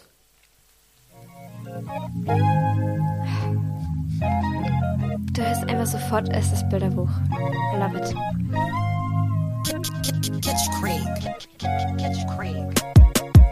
B tanzt im Loop, hört meinen Sound in Schleife. Krieg nie genug, mag wie ich grinde. B tanzt im Loop, krieg nie genug. B tanzt im Loop. Sie sagt, ich bin der Soundtrack ihres Lebens. Will nichts anderes, alle Versuche waren vergeben. Herrlich. Einfach nur Ja. herrlich. Also ich muss zugeben, äh, das ist einer der Songs, die ich am Anfang nicht so gutiert habe. Ja, da Und- kommt meine Indie-Liebe mit jedem- durch. Mit jedem Mal hören und man hört die Platte oft. Man Ja. hört sie einfach oft. Ja. Und mit jedem Mal blüht ein Song mehr auf. Also ich fand auch zum Beispiel Stefan Richter, ich bin nicht so der Grönemeyer. Ich dachte, das ist so ein Ding für ihn halt, ne, dass er Grönemeyer am Start hat. Mhm. so. dachte ich, ja, mein Gott, aber ist jeder dieser Songs entfaltet sich wie so ein Origami Mhm. und, äh, und dann ist da ja noch ein Song drauf, der nicht von Trettmann ist. Da wollte ich dich nachfragen, sag mal, Tim. Der ist ähm, nicht von Trettmann. Das ist ein Song von ja. Paula Hartmann. Das Paula Hartmann-Feature ähm, habe ich ihn natürlich auch danach gefragt. Es ist in der Tat so, dass der Song für Paula Hartmann gemacht wurde und, und Ah. Tretti sollte der Feature-Gast sein. Das ist dann aber irgendwie nicht verwendet worden für ähm, Paula Hartmann. Das und, ist ja spannend. Ähm, und er meinte dann, hey, der Song war perfekt. Hm. Und äh, das finde ich dann auch groß, dass das, ähm, dass du das lässt. Also Paula Hartmann kommt rein in den Ja. Song und im, im Prinzip macht Tretti nur so eine Line drüber hinten Hm. und lässt sie machen. Und hat der Haftbefehl auch schon gemacht. Bei dem Haftbefehl-Feature war das Ja. ähnlich. Und ähm, er lässt es einfach so stehen und es ist ein Hammersong. Ja. Es ist ähm, gekreuzte Finger, ein Paula Hartmann-Lied auf einer Trettmann-Platte und es passt, es passt, auch weil er es lässt, auch weil, er's- weil, er, weil er sie sprechen lässt und, und, und das gibt nochmal so ein Gegengewicht. Ja, ich glaube, die beiden treffen sich da manchmal auch so ein Ja. bisschen in dieser Traurigkeit bzw. Melancholie. Ich glaube, das verbindet die so ein bisschen Ja. miteinander, auch musikalisch. Sehr, sehr schön. Ich- also, ja, krass, diese Features. Ich Nina kannte auch Paula Levin Hartmann. Liam, war mir Das, ja, das ist das einzige Feature, wo das mir nichts gesagt Kannte hat, ich aber nicht. Oh, super. fand ich auch super, ja. grandios. Für dich da. Dein Blick, Ähm, das war gerade grandios. Super, also war wirklich super. Ja, ja. Hast du jetzt etwa meinen Dialekt nachgemacht? Tim, ich hab den doch auch. Ich habe mir den nur abgewöhnt. Niemals würde ich mich darüber lustig Ich machen. weiß doch. Also, ähm, ich glaube, wir haben jetzt alle Songs schon genannt, ne? Ja, wirklich. Es ist auch eine sehr kurze äh, Platte. 30 Oh. Minuten ungefähr, aber es, Was für ein Album. Ja. Was Und- für ein Album. das hatten wir bei Paramore neulich auch. Es ist ein Album, das dich zu den anderen Alben wieder zurückbringt. Ja, Wir haben nämlich im Tourbus, äh, haben wir dann einfach mal drei Stunden Trettmann angehört und die ganzen Alben uns angehört. Also es war, das hatten wir eingangs. Das, das Ja. die Trilogie, die unfreiwillig, freiwillige, keine Ahnung, aber es, es macht wirklich den Sack von den drei Alben so gut zu. Und die sehen auch so schön mit dem Schwarz-Weiß-Design so gleich aus. ja, Ich finde macht auch, Sinn. ich finde auch das Cover, äh, man sieht ihn auf Kreta vor ein, al- als kleines schwarzes Figürchen vor einem weißen Haus Mhm. in der Sonne angestrahlt und aber der Rest äh, ist so dunkel. Also das ist wie auf so einer schwarzen Vulkaninsel. Die Sonne aufgeht und das Haus, also er, seine, wo er gern rein möchte, aber davor sitzt, äh, ist, ist weiß, so Mhm. als, als, als, als heiliger, sicherer Ort. Und Also ich finde, da kann man unheimlich viel reininterpretieren in das Ja. Cover hervorragend. Und vor allem, Leute, holt euch das Vinyl. Der Mann hat wieder eine Pressqualität am Start. Das ist unfassbar. An der Platte, da, da rauscht nichts. Das ist eine super Vinylqualität. Das ist eine, ein extra Vinyl-Mix. Also äh, auf Schallplatte klingt das wirklich nochmal anders, besser, feiner, offener, wärmer, runder. Also braucht man auf Vinyl. Ganz dringend. Ist alle drei Trettmann-Platten muss man haben. Ich glaube, können wir uns auf Album des Würde ich auch sagen. Album Monats des einigen. Monats, ja. Also schon. Schön in die Mitte gepackt. Ja. Ja. Und also auch ohne Chemnitz-Bonus muss ich sagen, der Mann dürfte auch aus Köln kommen und es wäre immer noch das Album des Monats. Ja, vor allem jetzt bei den, also bei dem Album assoziiere ich da auch gar nichts mehr mit Chemnitz Ja, so richtig. das Das ist, ist, ähm, äh, der Ursprung, ja, aber Trettmann, Ja.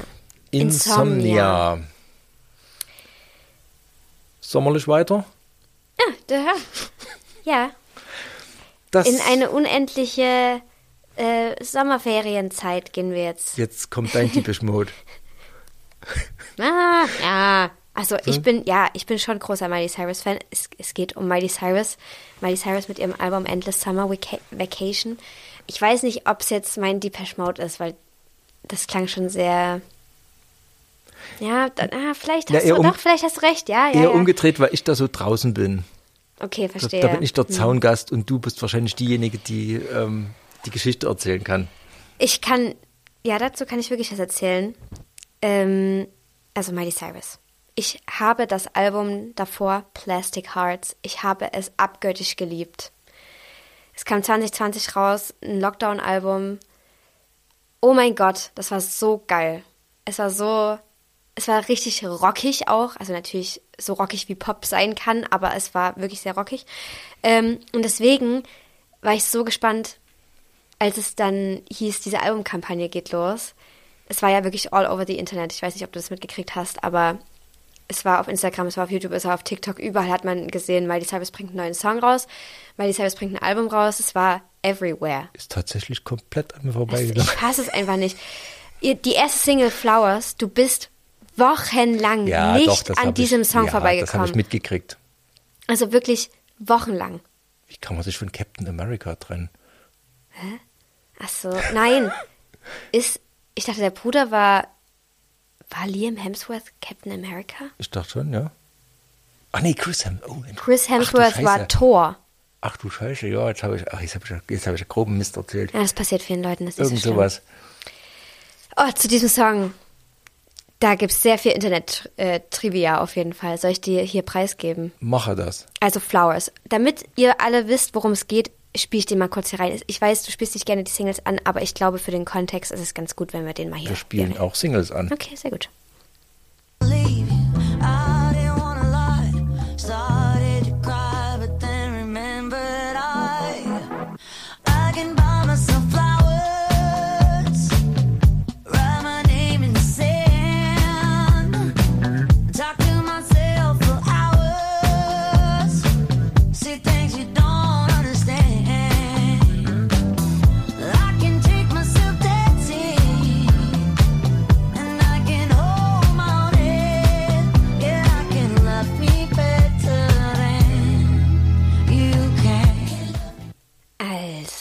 Hm. Was denn? Ne, erzähl. Was willst denn du jetzt sagen? Nein, erzähl. Das, Es ist doch geklaut von Nini. ja. ja, Robbie Williams. Hä? Supreme. Ähm, Was? Ja. Ah, nee, Tim, Ah, da das ist bist du Robbie wirklich- Williams. Jetzt- Das ist, da äh, bist du hab wirklich weit weg. Ich habe da böse Robbie Williams Vibes. Ja. Äh, ich liebe Oh. Robbie Williams Nee, und ähm, Da bist du weit weg. und äh, das ist ähm, ja, das Lass mich dir mal was erklären. tue das. Ich ähm, schmier jetzt noch kurz meine Lippen mit Lippenpflege ein und dann spill ich den Tee, Leute. Moment. Also die jüngeren ZuhörerInnen dieses Podcasts, die werden wahrscheinlich schon wissen, was dieser Song alles für eine Bedeutung hat. Und zwar, Miley Cyrus war mit Liam Hemsworth zusammen. Liam Hemsworth ist ein Schauspieler. Ähm, und die waren auch, ich, ich glaube, die waren verheiratet. Ja. Sogar schon. Nicht so lange, aber die waren verheiratet. Haben sich dann getrennt. Ähm, und dieser Song ist quasi die Befreiung dieser, aus dieser Beziehung in a nutshell. Also, es gibt ja schon Ähnlichkeiten zu anderen Songs. Und zwar, die meisten Leute sagen, ähm, ich glaube, ich heißt ja auch Flowers von Bruno Mars. Moment. Bruno Mars. Hatte, hatte einen Song. Ah, nee, When I Was Your Man. Kennst du den Song? Bruno Mars läuft bei mir auch unter prominent ignoriert. Oh Mann, oh Mann, oh nicht- Mann. nicht meine Bubble. Naja, auf jeden Fall, es gibt einen Song von Bruno Mars, When I Was Your Man, und da besingt äh, Bruno Mars auch das Ende einer Beziehung und dass er sich ja besser hätte kümmern sollen, quasi, Mhm. um seine Freundin, Frau, äh, als sie noch zusammen waren, aber es hat jetzt bereut. Und diesen Song hat äh, Liam anscheinend mal Miley gewidmet, nach der Trennung. Und in dem Song gibt es eine Zeile, da singt Bruno Mars, I should have bought you flowers. So, ich Okay, hätte dir. Blumen kaufen sollen, Okay, als ja. ich dein Mann war. So, jetzt heißt ja der Song von Miley Cyrus Flowers und sie singt I can buy myself flowers. Das ist quasi eine Antwort Okay. auf äh, Liam Hemsworth, der ihr diesen Song damals gewidmet hat. Und jetzt singt sie so, Dude, ich kann mir selber Blumen kaufen. Ich kann meinen Namen in den Sand schreiben. Ich kann meine eigene Hand halten, mit, mit mir selber gesunde Konversationen führen. Ich brauche dich dafür nicht. Dann, in dem Musikvideo ist anscheinend ein Haus zu sehen, in dem Liam Hemsworth sie betrogen hat. Also es gibt so richtig viel so Trivia-Knowledge über diesen Song. Und so startet das Album rein. Ich Das- gönne den Leuten ja diesen Spaß, aber ich gebe zu, ich bin an der aus dem einem Auseinanderbrechen von Promi-Ehen nicht so hundertprozentig interessiert. Ja, aber das ist ja Inhalt des Albums und das ist nicht nur Inhalt, weil die Prominente sind, sondern weil ihre Beziehung auseinandergegangen ist. Und deswegen, zum Beispiel auch diese Streicher, die sind ja sehr angelehnt zum Beispiel an I Will Survive. Ja, Falls- stimmt. Ja, und das hat ja alles, das sind alles so, Robbie Williams hat es auch nicht erfunden, ja. Weißt du, aber da, da, Ja. ich glaube, mit ähm, so Ähnlichkeiten zu anderen Songs, ähm, da klaut man ja nicht immer was, sondern man ähm, gibt Hinweise, man schreibt eine ganze weitere Geschichte um diesen Song herum, indem man eben solche kleinen Hints setzt und sowas.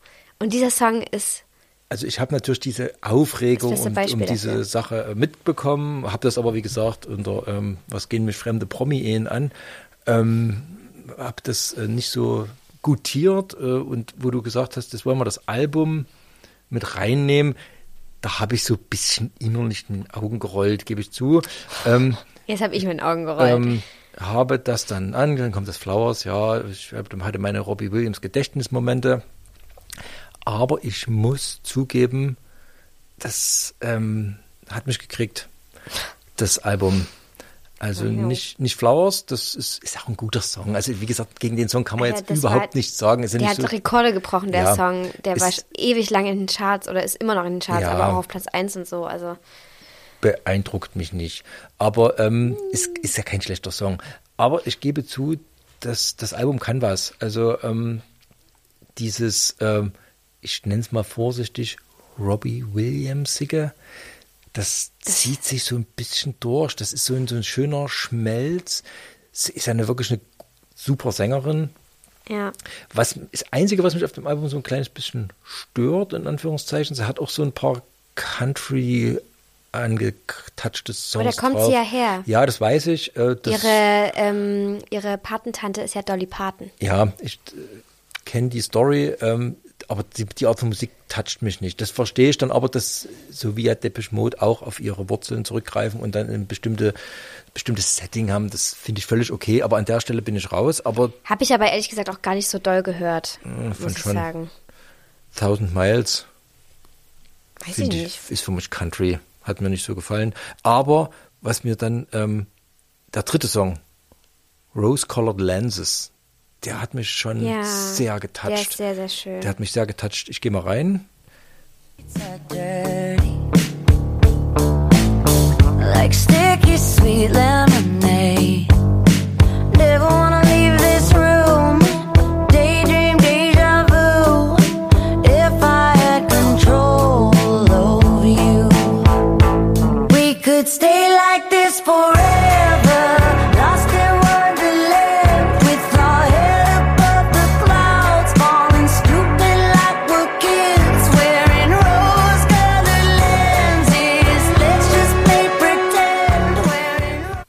Das sind dann so die Refrains, die mich zum Albumkauf inspirieren, wo ich dann sage, ach komm, scheiß, kauf das Ding. Mhm. Ja. Also, weil das ist so, das, es geht so los und, und dann geht das auf, Mhm. der Refrain und umarmt dich und hat so genau den richtigen melancholischen Schmelz für mich Mhm. und äh, oh, also das, das ist schon große Kunst. Ja, ich finde, also ich, ich muss ehrlich sagen, ich hatte auch bei dem Album so meine Startschwierigkeiten. Ich habe das gehört direkt, als es rausgekommen ist und da war es halt bitterlich kalt. Es hat geschneit an dem Tag. Ähm, und ich war so richtig so, boah, ich komme überhaupt nicht rein. Ich fühle es überhaupt nicht gerade. Und ich muss auch sagen, dadurch, dass mir das Album davor so extrem viel gegeben hat und gut gefallen hat, war ich am Anfang ein bisschen irritiert davon, dass es so anders klingt. Schwierige Ausgangslage aber auch. Ja, genau. Und ähm, das erste, also das Album davor, das war so richtig, es war Rage, es war Ausbrechen, es war Rock, es war frech, es war rotzig, es war wieder so eine Phase, wo das einfach scheißegal war, so, also wo Miley das scheißegal war, was Leute von ihr denken. Ich glaube, das ist ja noch immer egal, aber das hat sie eben da sehr nach außen getragen. Leute würden sagen, das war wieder eine ihrer, in Anführungszeichen, rebellischen Phasen. Und das fand ich so geil, weil das in diesem, in dieser Lockdown-Phase, wo nichts passiert ist, hat mir das so richtig einen Kick gegeben. Und mit, den, mit dem Gedanken bin ich so rangegangen an jetzt diese Albumveröffentlichung und es ist halt ganz anders. Es ist viel leichter. Es hat eine Leichtigkeit. Es Das ist, stimmt, ja. Es ist Endless Summer Vacation heißt das Album. Es ist, ich freue mich jetzt schon, das Album im Sommer zu hören, weil ich glaube, da, damit werden Memories gemaked. Also da, du, das Album wird mich und auch einige meiner Friends durch den Sommer, glaube ich, begleiten. Und es ist halt, es werden natürlich wieder Themen, die auch auf dem Album davor sind, bearbeitet, wie zum Beispiel diese Trennung eben, die ja einfach sehr einschneidend gewesen zu sein scheint. Ähm, und aber auf eine ganz andere Art und Weise und von einem ganz anderen Blickwinkel her heraus. Ich glaube, Miley ist jetzt an dem Punkt, wie ich immer Miley sage, also das klingt so, als ob wir übelst befreundet werden miteinander. aber ähm, Kennt euch nur so oberflächlich. Genau, ja. ähm, nee, aber ich glaube, Miley Cyrus ist gerade an dem Punkt, wo sie die the bigger person sein kann, wo sie nicht aus irgendwas ausbrechen muss, sondern wo sie mit einigen Sachen vielleicht Frieden geschlossen hat und sich so denkt, ich brauche das nicht mehr in meinem Leben, ich gehe jetzt weiter, ich komme ein bisschen runter vielleicht sogar. Das hat mich überrascht. Äh, Ich gebe ja zu, ich habe Miley Cyrus, die, die ploppte in meinem Kosmos so als die von Hannah Montana auf. War meine Kindheit. Und ja, das, äh, ich, bei uns spielte das nicht so eine Rolle, zugegeben. Und ähm, für mich war dann, und dann mit dem Wrecking Ball, und wo ich sage, muss das sein? Also ich habe die immer so ein bisschen als, als nervig im Hintergrund wahrgenommen. Und jetzt das war für einige, ähm, also für mich als Mädchen damals war das eine, eine Revolution, was sie da gestartet hat. Also richtig krass. kenne auch dieses Meme, wo die Katze in den Weihnachtsbaum reinspringt und dann Wrecking Ball dazu. Es Ja. war absolut iconic. Es war iconic. Ja, das glaube ich. Und ähm, aber das, das war so mein Mindset, mein schräges. Und dann höre ich das Album so und das ist ähm, beim, wie gesagt, beim zweimaligen Hören dachte ich, Mensch, das ist so ein richtig ernsthaftes Songwriter-Album, aber nicht so Songwriter im Sinne von Gitarre, Gitarristin, so ein bisschen Gesinge, sondern ja, ich will nicht gleich sagen Leonard Cohen, aber das hat so eine, man kann sich ins Sessel setzen, kann das anhören, das ist ernsthaft gemacht, das ist, ähm, Ja, das Fall. ist eine ganz äh, fette Produktion, große Songs, aber so, so ähm, Gesetz, also hat so eine gewisse Gesetztheit auch, also das kann man sich sehr gut reinhören. Ja, auf jeden Fall. Ich finde es auch spannend, dass gerade, also es gab ja, also es ist ja, es gibt immer diese, diese 80er-Einflüsse jetzt in der Popmusik, so diese markanten Basslines und sowas, Synthes. Es kommt aber jetzt langsam in meinen Augen so eine, naja, so, so die Indie-Einflüsse. Ist so die, da, so eine richtig krasse Chorusgitarre ist dann da plötzlich auf so einem Pop-Album und das finde ich auch übelst spannend irgendwie. Das, gerade am Anfang des Albums habe ich das viel rausgehört. Ähm, bei Jaded, den würde ich mal kurz abspielen. Äh, das hört man da ganz gut mit den Gitarren. Natürlich auch Synthes und sowas drin, aber nicht auf diese, wir machen jetzt hier einen 80er Bob, sondern so das ein bisschen dreamier mäßig. I'm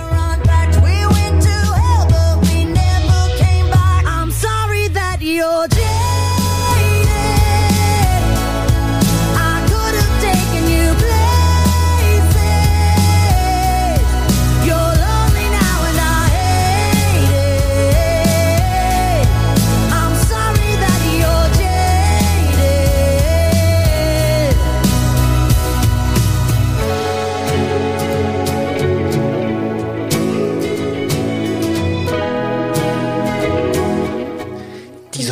sehr spannend. das, ja, also die, die, diese, diese harmonischen Abwandlungen, das finde ich dann wirklich Ja. ganz großes Kino. Das ist, da finde ich, da klingt sie schon wie so eine Grand Dame und äh, gefällt mir besser als Pink, muss ich äh, Mir zugeben. auch, mir auch auf jeden Fall. Weil letztes, letzten Monat hatten wir Pink, die ja. Ja. auch überraschend war streckenweise, aber das ist schon irgendwie so, da, da haben die Produzenten gewusst, was sie tun. Auf jeden Fall. Also ein auch. überraschendes Album für mich, muss ich zugeben. Also man hat, glaube ich, gehört, dass ich so ein paar, dass Miley Cyrus nicht auf meinem Zettel steht. Auf meinem schon. Aber- Familie Cyrus generell sehr interessant. Also vor allem die beiden Schwestern jetzt. Noah Cyrus hat mich ja komplett Ja. umgehauen letztes Jahr. Miley Cyrus auch schon immer einfach in meinem Leben eine Rolle gespielt. Und ich habe am Anfang, war ich ein bisschen traurig und habe gedacht, okay, das Album, das wurde nicht für mich geschrieben. Ich bin vielleicht gerade an, an einem anderen Punkt, aber jetzt habe ich es zwei, dreimal angehört und bin so, okay, es ist jetzt diese Era und ich bin bereit für diese Era. Miley Cyrus, Endless Summer Vacation. Yes. Ah, und äh, River ist übrigens auch noch ein richtig geiler Song. Den haben wir jetzt nicht angespielt, aber Stimmt. geiler Song. Ja, das äh, gehe ich d'accord. Also, wie gesagt, ein Album auch für die älteren Herrschaften. man kann sich besser anhören, als man vielleicht vermutet und es lohnt sich. Also, wie gesagt, diese harmonischen äh, Arrangements, die sind schon von einer ganz eigenen Qualität. Ich versuche auch immer ganz unvoreingenommen an deine Musik Man ranzugehen. kann nicht unvoreingenommen an Musik rangehen. Ich habe ja auch gesagt, ich versuch's. Ja, das, aber wie gesagt, das ist so ein Album, wo du dann echt überlegst, kaufen, weil das ähm, hat so schöne große Momente, Ja. hört man gern. Was hat denn, Last one. was hat denn Slow Tie mit dir gemacht? Äh, also das war auch eine Sache. Ich muss sagen, ich habe dieses diesen äh, Monat einiges neu entdeckt, habe ich das Gefühl gehabt. Auch wieder, äh, ich dachte, hätte jetzt gedacht, dass das auch in deiner Bubble so ein Riesending ist. Ja, viele meiner Friends kennen Slow Tie ist auch. auch ich habe noch nie was durch von Slow Tie Hörer an. Hm. mich rangetragen worden. Na, dann bitte Slow Tie unbedingt, äh, also ihr müsst, so mit diesem Duktus. Ähm, und dann habe ich einmal reingehört und dachte, ja, glaube ich sofort. Ist ein spannendes Album für den Podcast auf jeden Fall. Nicht nur für den Podcast, sondern auch für die Leute, die Ja. das feiern. Bei Slow Tie fand ich spannend, ähm, das ist auch so ein Album, was eine Wandlung durchlebt. Das fängt so ein bisschen als. Mehrere als, Wandlungen, finde Oder ja, mehrere Häutungen, kann man fast sagen. Das fängt so ein bisschen als angry. Also ich hatte immer gedacht, Slow Tie ist ein Hip-Hopper. Ist, ist er ja im Grunde auch. Hatte ich so unter Rap einsortiert. Ist, ist ja auch richtig. Ist nicht dann falsch, würde ich fängt sagen. das Album so als angry Elektro-Ding an. ähm, hatte ich so Aber ja, trotzdem gerappt. irgendwo im Spannungsfeld zwischen Prodigy und Nine Inch Nails geht das los. Ja, es ist so ein bisschen industrial-mäßig gewesen. und er, er rappt, knurrt, faucht, Atmet vor zischt, allem. atmet. Oh, das hat mich richtig. Also das, das, ist so ein, gemacht am Anfang. also das, wo so, uh, was ist denn das hier? Geht richtig los und dann wird das hinten raus so Indie-Rock. Ja. Pop-Punk, Indie-Rock. Ja, also er lässt so seine Wut raus und, und, und, und, und verwandelt sich auf dem Album. Also ich glaube, wenn man Hip-Hopper ist und Slow Tie als Rapper kannte, ist man, hat man mehrere Fragezeichen im Gesicht. Ja, ich habe mir einige Sachen auch dazu durchgelesen. Und erstens gehen die Albumkritiken wirklich so weit auseinander wie bisher bei noch keinem Album, das ich irgendwie, wo ich mir Sachen durchgelesen habe für den Podcast. Also da gab es wirklich welche, die waren so richtig starkes Album, Slow Tie wird äh, entdeckt gerade eine neue Seite von sich selbst, bla bla bla. Und die andere Hälfte so komplett verrissen. und ich bin so, wow, okay. Ähm, ich habe auch gelesen, dass Slow Tie eigentlich immer in Anführungszeichen Rockstar werden wollte, sich aber nie getraut hat zu singen. Und deswegen gerappt hat und deswegen Okay. eher in die Hip-Hop-Richtung gegangen ist. Aber jetzt kommt man ja zum ersten Mal anscheinend auf dem Album so ein bisschen schon in die rockige Pop- Pop- Pop-Punk, Wobei Indie-mäßige Richtung. Ich zugeben muss, dass mir das, da hat hinten raus verliert er mich so ein bisschen. Also ich fand den Anfang spannend. Also dieses ähm, Nicht-Singen, dieses äh, Geräusche machen so. Ich fand das erste Drittel des Albums deutlich spannender als hinten raus. Ich fand das mutig, dass, dass sich so ein Hip-Hop-Künstler so weit rauslehnt und dann so, auch so eine, so eine Metamorphose zulässt. Und ich glaube die dem auch. Aber dann sage ich so, ja, so dieser, dieses Indie-Rockische hinten raus, das braucht, also da gibt's tausend Bands, die das besser können. Das hat mich jetzt, da hat er mich hinten raus so ein bisschen verloren. Aber am Anfang mit diesem kratzig, bissigen hat er mich gehabt. So hm. im Haifischmaul gefangen. Ich würde mal selfish anspielen. Ja, habe ich mir auch aufgeschrieben.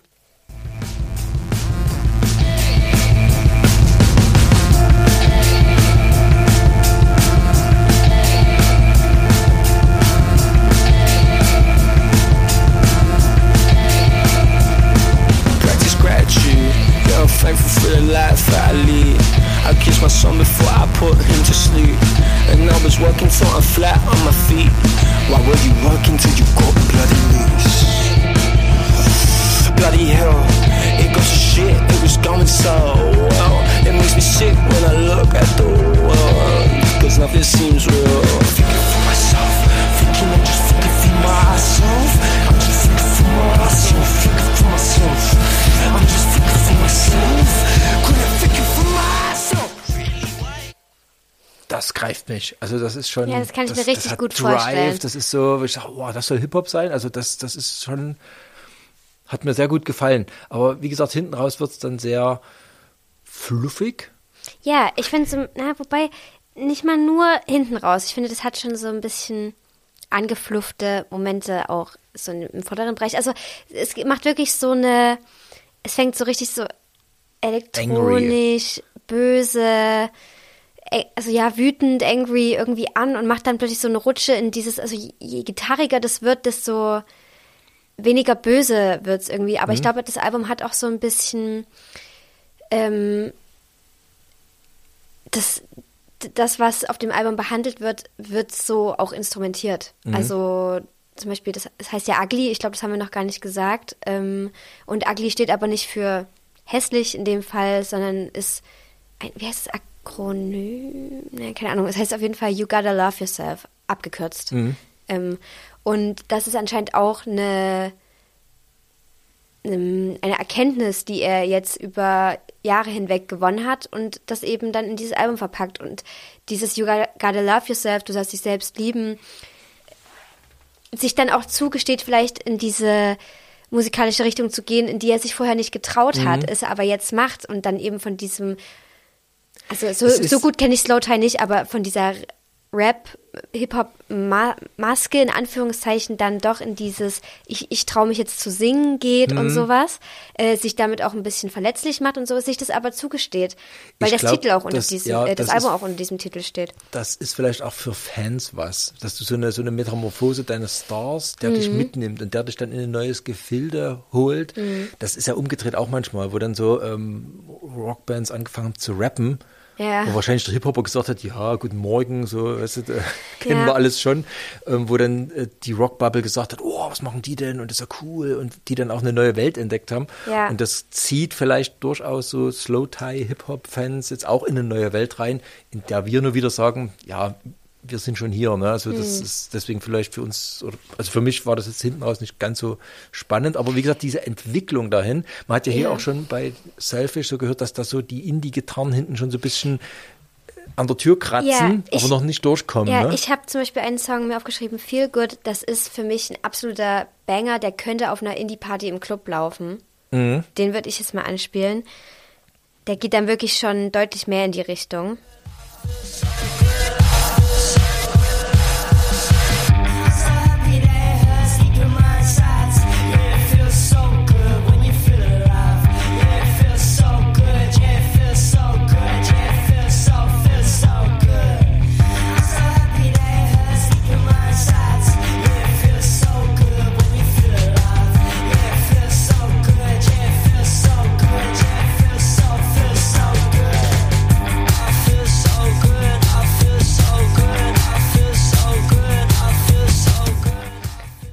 Das ist, das kommt für mich auch schon so ran an andere britische Indie-Bands, so Alternative-Bands. Und das finde ich richtig geil. Also das könnte ich mir sehr gut vorstellen, dazu eine flotte Das- Sohle aufs Parkett zu Ja, legen. genau.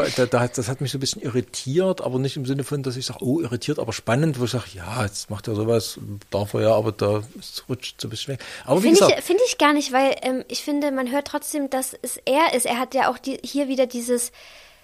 Klar, es gibt Textpassagen, wo viel ge gesungen, gesprochen wird, aber dann ist dieses unglaubliche, sich, sich unglaublich oft wiederholende I feel so good, I feel so good, was, was man, Mhm. die Vocalspur könnte man eins zu eins auch über so einen äh, hip-hopigeren, elektronischeren Song legen von ihm. Also das, das finde ich irgendwie, da, man merkt trotzdem, woher er kommt, beziehungsweise was er vorher für Musik gemacht hat, aber steckt das halt jetzt so ein bisschen in ein neues Gewand. Finde ich irgendwie spannend. Aber das ist auch wirklich eine sehr äh, naive Perspektive, die ich da habe, weil ich habe vorher wirklich noch nie einen Song von Slow Tie mehr angehört. Das ist das Erste, was ich jemals mir von dieser Person angehört habe. Geht mir auch so. Ich, das ist so ein Name, der immer mal so mit ähm, rumwabbert und Mhm. der einen immer von außen so erreicht, als, als ein wichtiger Künstler aus, aus einem anderen Kreis. Ne? Ja, Und es ist vielleicht, wenn man jetzt wirklich den originären Slow Tie kennenlernen möchte, vielleicht nicht der gute Einstieg, wenn er gerade so sich wegentwickelt und in so eine Metamorphose Ja. reingleitet. Ne? da soll anscheinend äh, das Album davor Tyron Ja. sehr. Aber das gibt es ja manchmal, dass Künstler solche Metamorphosenalben machen, die dann sehr wichtig sind für, für ihre Kreise, aber die jetzt äh, zum Kennenlernen. Nicht, Also jetzt- nicht 100% geeignet Also jetzt, ja, was, was fällt mir ein bei Metallica, äh, St. Anger, das ist da so ein, so ein Übergangsalbum, was, Mhm. was ganz wichtig war für die Band, wo die gibt es auch diesen Film dazu und, Mhm. und äh, eine unheimlich äh, spannende Platte auch. Aber wenn du jetzt natürlich klassisch Metallica kennenlernen Ja. willst, solltest du jetzt nicht unbedingt mit dem Album anfangen und vielleicht ist jetzt, vielleicht ist ja äh, Ugly das St. Anger von Slow. Tie. Ich Ja, fand's aber spannend. sein. Ich fand's auch echt cool und es hat mir auch sehr gefallen. Also dieses äh, ins Ohr atmen am Anfang hat mich kurz irritiert, aber es wurde dann doch echt spannend. Und äh, wusstest du, dass Fontaines DC auf dem Album stattfinden? Die Nee. haben, die haben, ja, die haben da musikalisch zu beigetragen, habe ich gedacht. Den Fun Fact, den gebe ich dir mal mit. die haben da wohl die, die ich, Instrumentals ja. mit eingespielt an Okay. manchen Stellen oder Okay. bei einem Song. Ich bin mir gerade nicht mehr sicher, aber die, fin- die sind auf diesem Album zu hören. wenn Slow Tie es schaffen sollte, dass sich Hip-Hopper mit Fountains DC ähm, befassen, dann ziehe ich meinen Hut sehr tief vor ihm. Ja, hat er geschafft. Sehr cool. Slow Ja. Tie, Ugly. Richtig, you gotta love yourself.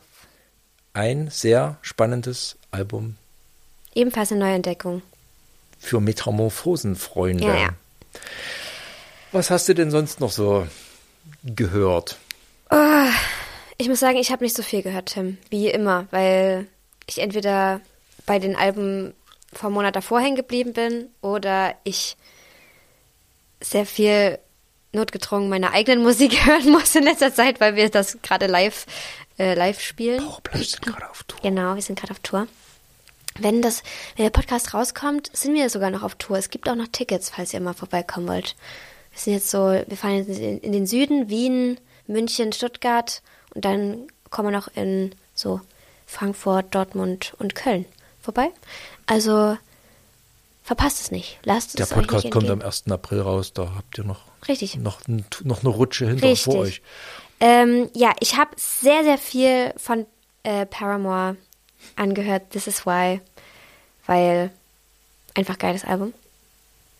Muss ich ehrlich gestehen. Das ist cool, wenn man auch mal wo drauf hängen bleibt. Ich muss zugeben, ich bin auch äh, vom letzten Monat ein bisschen auf Diary of Dreams hängen geblieben. War auf einem Konzert, habe ein sehr schönes Gespräch auch mit dem, äh, mit dem Adrian Hates gehabt.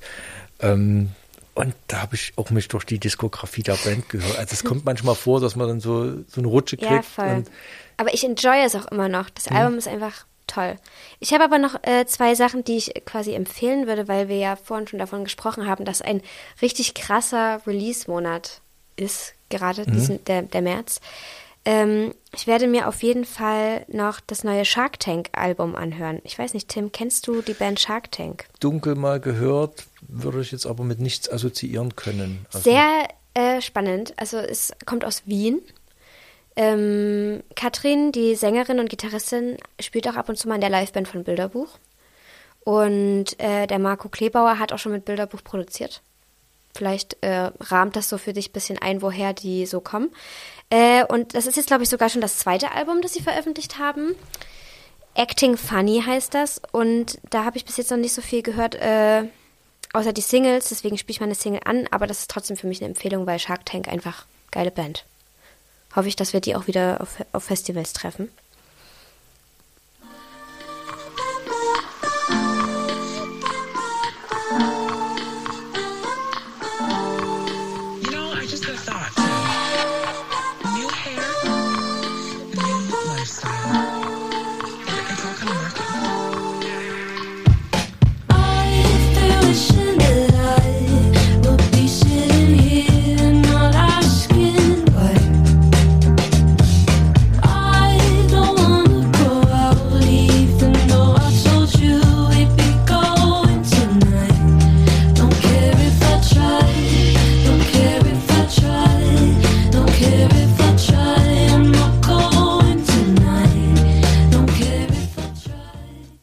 Große Empfehlung an der Stelle. Katrin, absolut krasse Sängerin. Ich finde, wenn sie singt live, klingt das wie vom Band. Also bin ich wirklich auch ein bisschen neidisch. Aber höre ich mir immer sehr, sehr gerne an.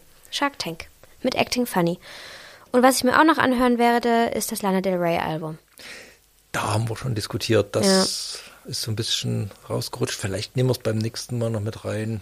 Ja, Ich können bin, wir doch. ich bin kein mal ab. wirklicher Lana, Del Rey Fan. Oh, ich hatte da eine. Phase. Aber andererseits kann man, wenn Lana Del Rey läuft, kommt man irgendwie nicht weg. Ne? Das ist so ein. Ich hätte eigentlich schon gedacht, dass das was für dich ist, weil das ja schon auch sehr so melancholisch. Aber Mm, ja. gut, es ist wahrscheinlich eher, ja. Ist es auch.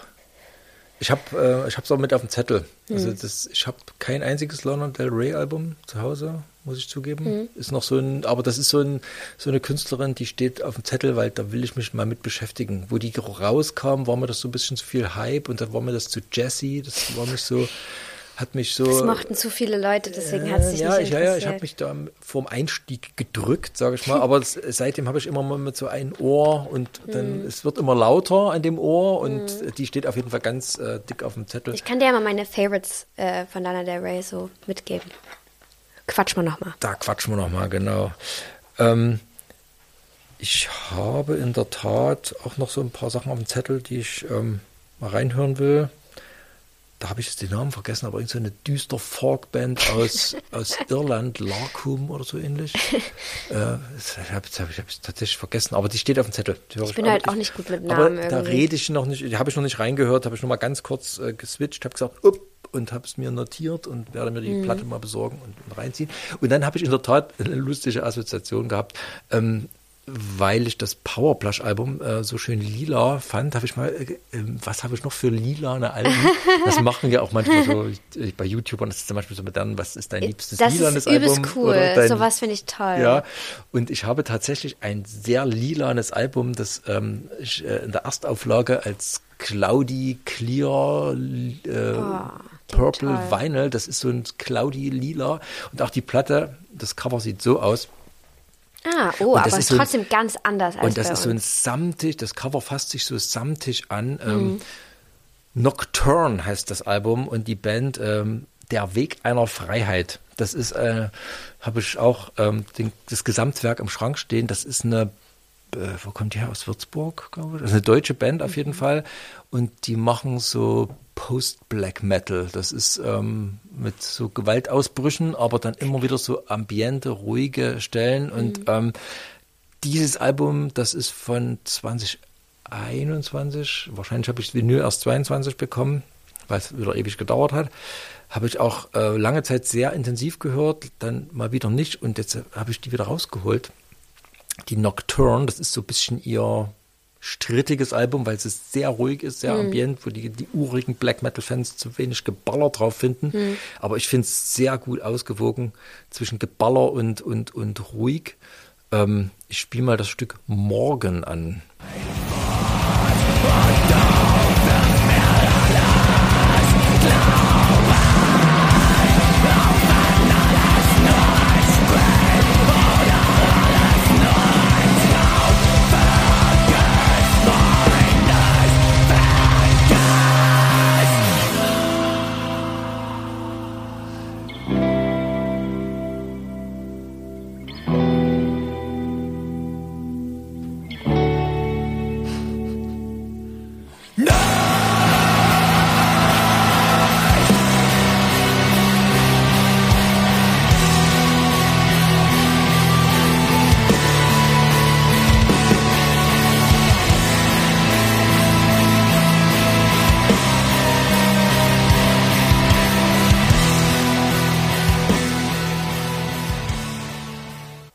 Ja, es ist also sehr postig, das ist so eines der härteren Stücke da drauf. Wie äh, ist es denn menschlich möglich, sowas zu spielen? Das verstehe ich nicht. Es ist alles Ähm. so schnell und also Naja, wie gesagt, diese, dieses abwechselnde Raserei und äh, diese, diese postigen Stellen, das ist ähm, auf der Platte sehr ausgeprägt. Äh, der Weg einer Freiheit sind, was dieses Schnelle äh, angeht, jetzt gar nicht mal so die Top-Notch-Band. Also Die können Aber das. Aber es. da gibt's Bands, die machen das viel schneller, verwirrter, ver, verwirrter. Ich verstehe es auch nicht, ich zugeben. Da sind mittlerweile so die Musiker, die so einem, sowas machen, die sind auf einem Level, äh, man sieht ja auch manchmal bei YouTube so Leute mit so zehnseitigen Gitarren, die dann so, so irgendwas Zeug spielen, wo man sagt, da brauchst du drei Leute Ja. dafür. Ist mir auch fremd. Ich bin da eher so im saturierten, wo man die Basslinie noch als solche erkennt, Ja. ja, das äh, vom Spielen her. Aber ich finde es schon faszinierend. Ja, das ist, ähm, sowas ziehe ich mir dann halt auch manchmal rein zur Entspannung. In, in, zur Entspannung. Also for real? For real, na klar. Okay. Also es ist für, also komischerweise hat Black Metal für mich streckenweise gar nicht so viel mit Wut zu tun, Ja. sondern das ist sehr, sehr flashig, sehr, dieses, diese Raserei, das ist ja nicht so, da kommt, man kommt ja gar nicht mehr hinterher und da Mhm. wird es irgendwann so zu so einer, zu so einer, zu so einer Fläche, zu so einem Schaum, zu so einem, das ist, ähm, Zu so einem Neues. ich weiß, viele Black Metal Fans steinigen mich dafür, dass ich sage, Nein. das ist nicht wütend, das ist natürlich sehr Das, wütend, ist, das aber ist egal, Tim. aber das, ähm, Und- und- wie gesagt, Nocturne von Der Weg einer Freiheit, sehr interessante Band. Was setzt du dich dann hin und hörst das an oder machst du da neben was, Nee, nebenbei ich, nee. was oder Also, Also- wie jeder, der Musik hört, mache ich natürlich auch mal was neben Okay. Aber das sind so Sachen, da lege ich mir die Platte auf, weil die Songs halt auch überlang sind Mhm. und so. Und äh, Black Metal funktioniert auch sehr stark über so Wiederholungen. Du hast so Parts, die immer und immer wieder wiederholt Ja. und dann noch was dazu und dann, dann bauen sich so lange Bögen auf. So, Mhm. Das ist äh, äh, zehn Minuten Songs sind da durchaus üblich.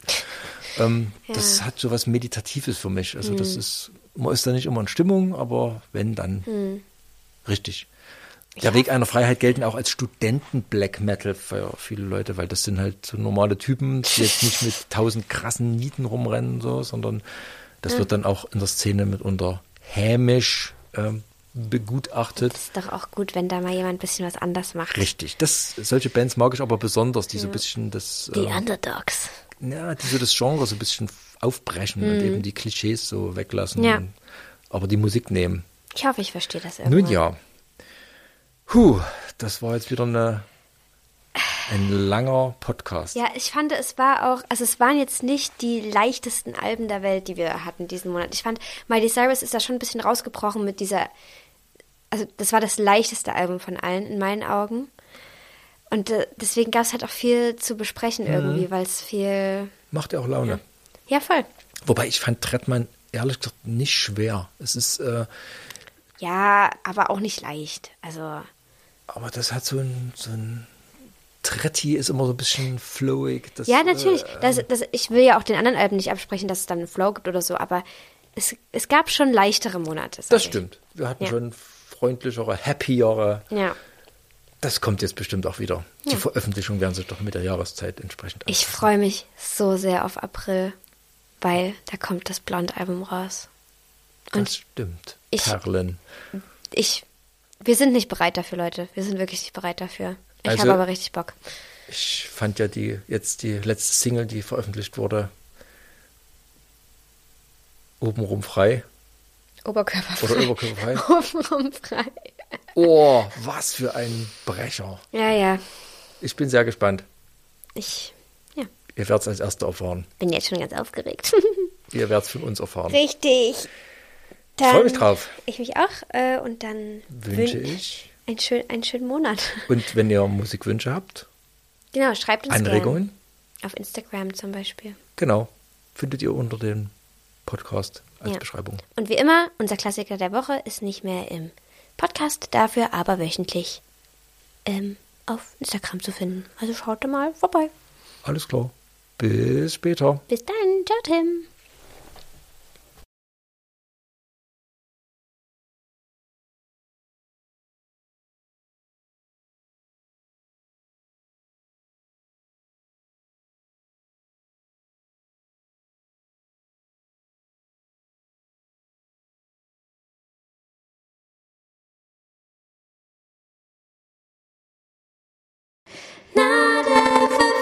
Stay.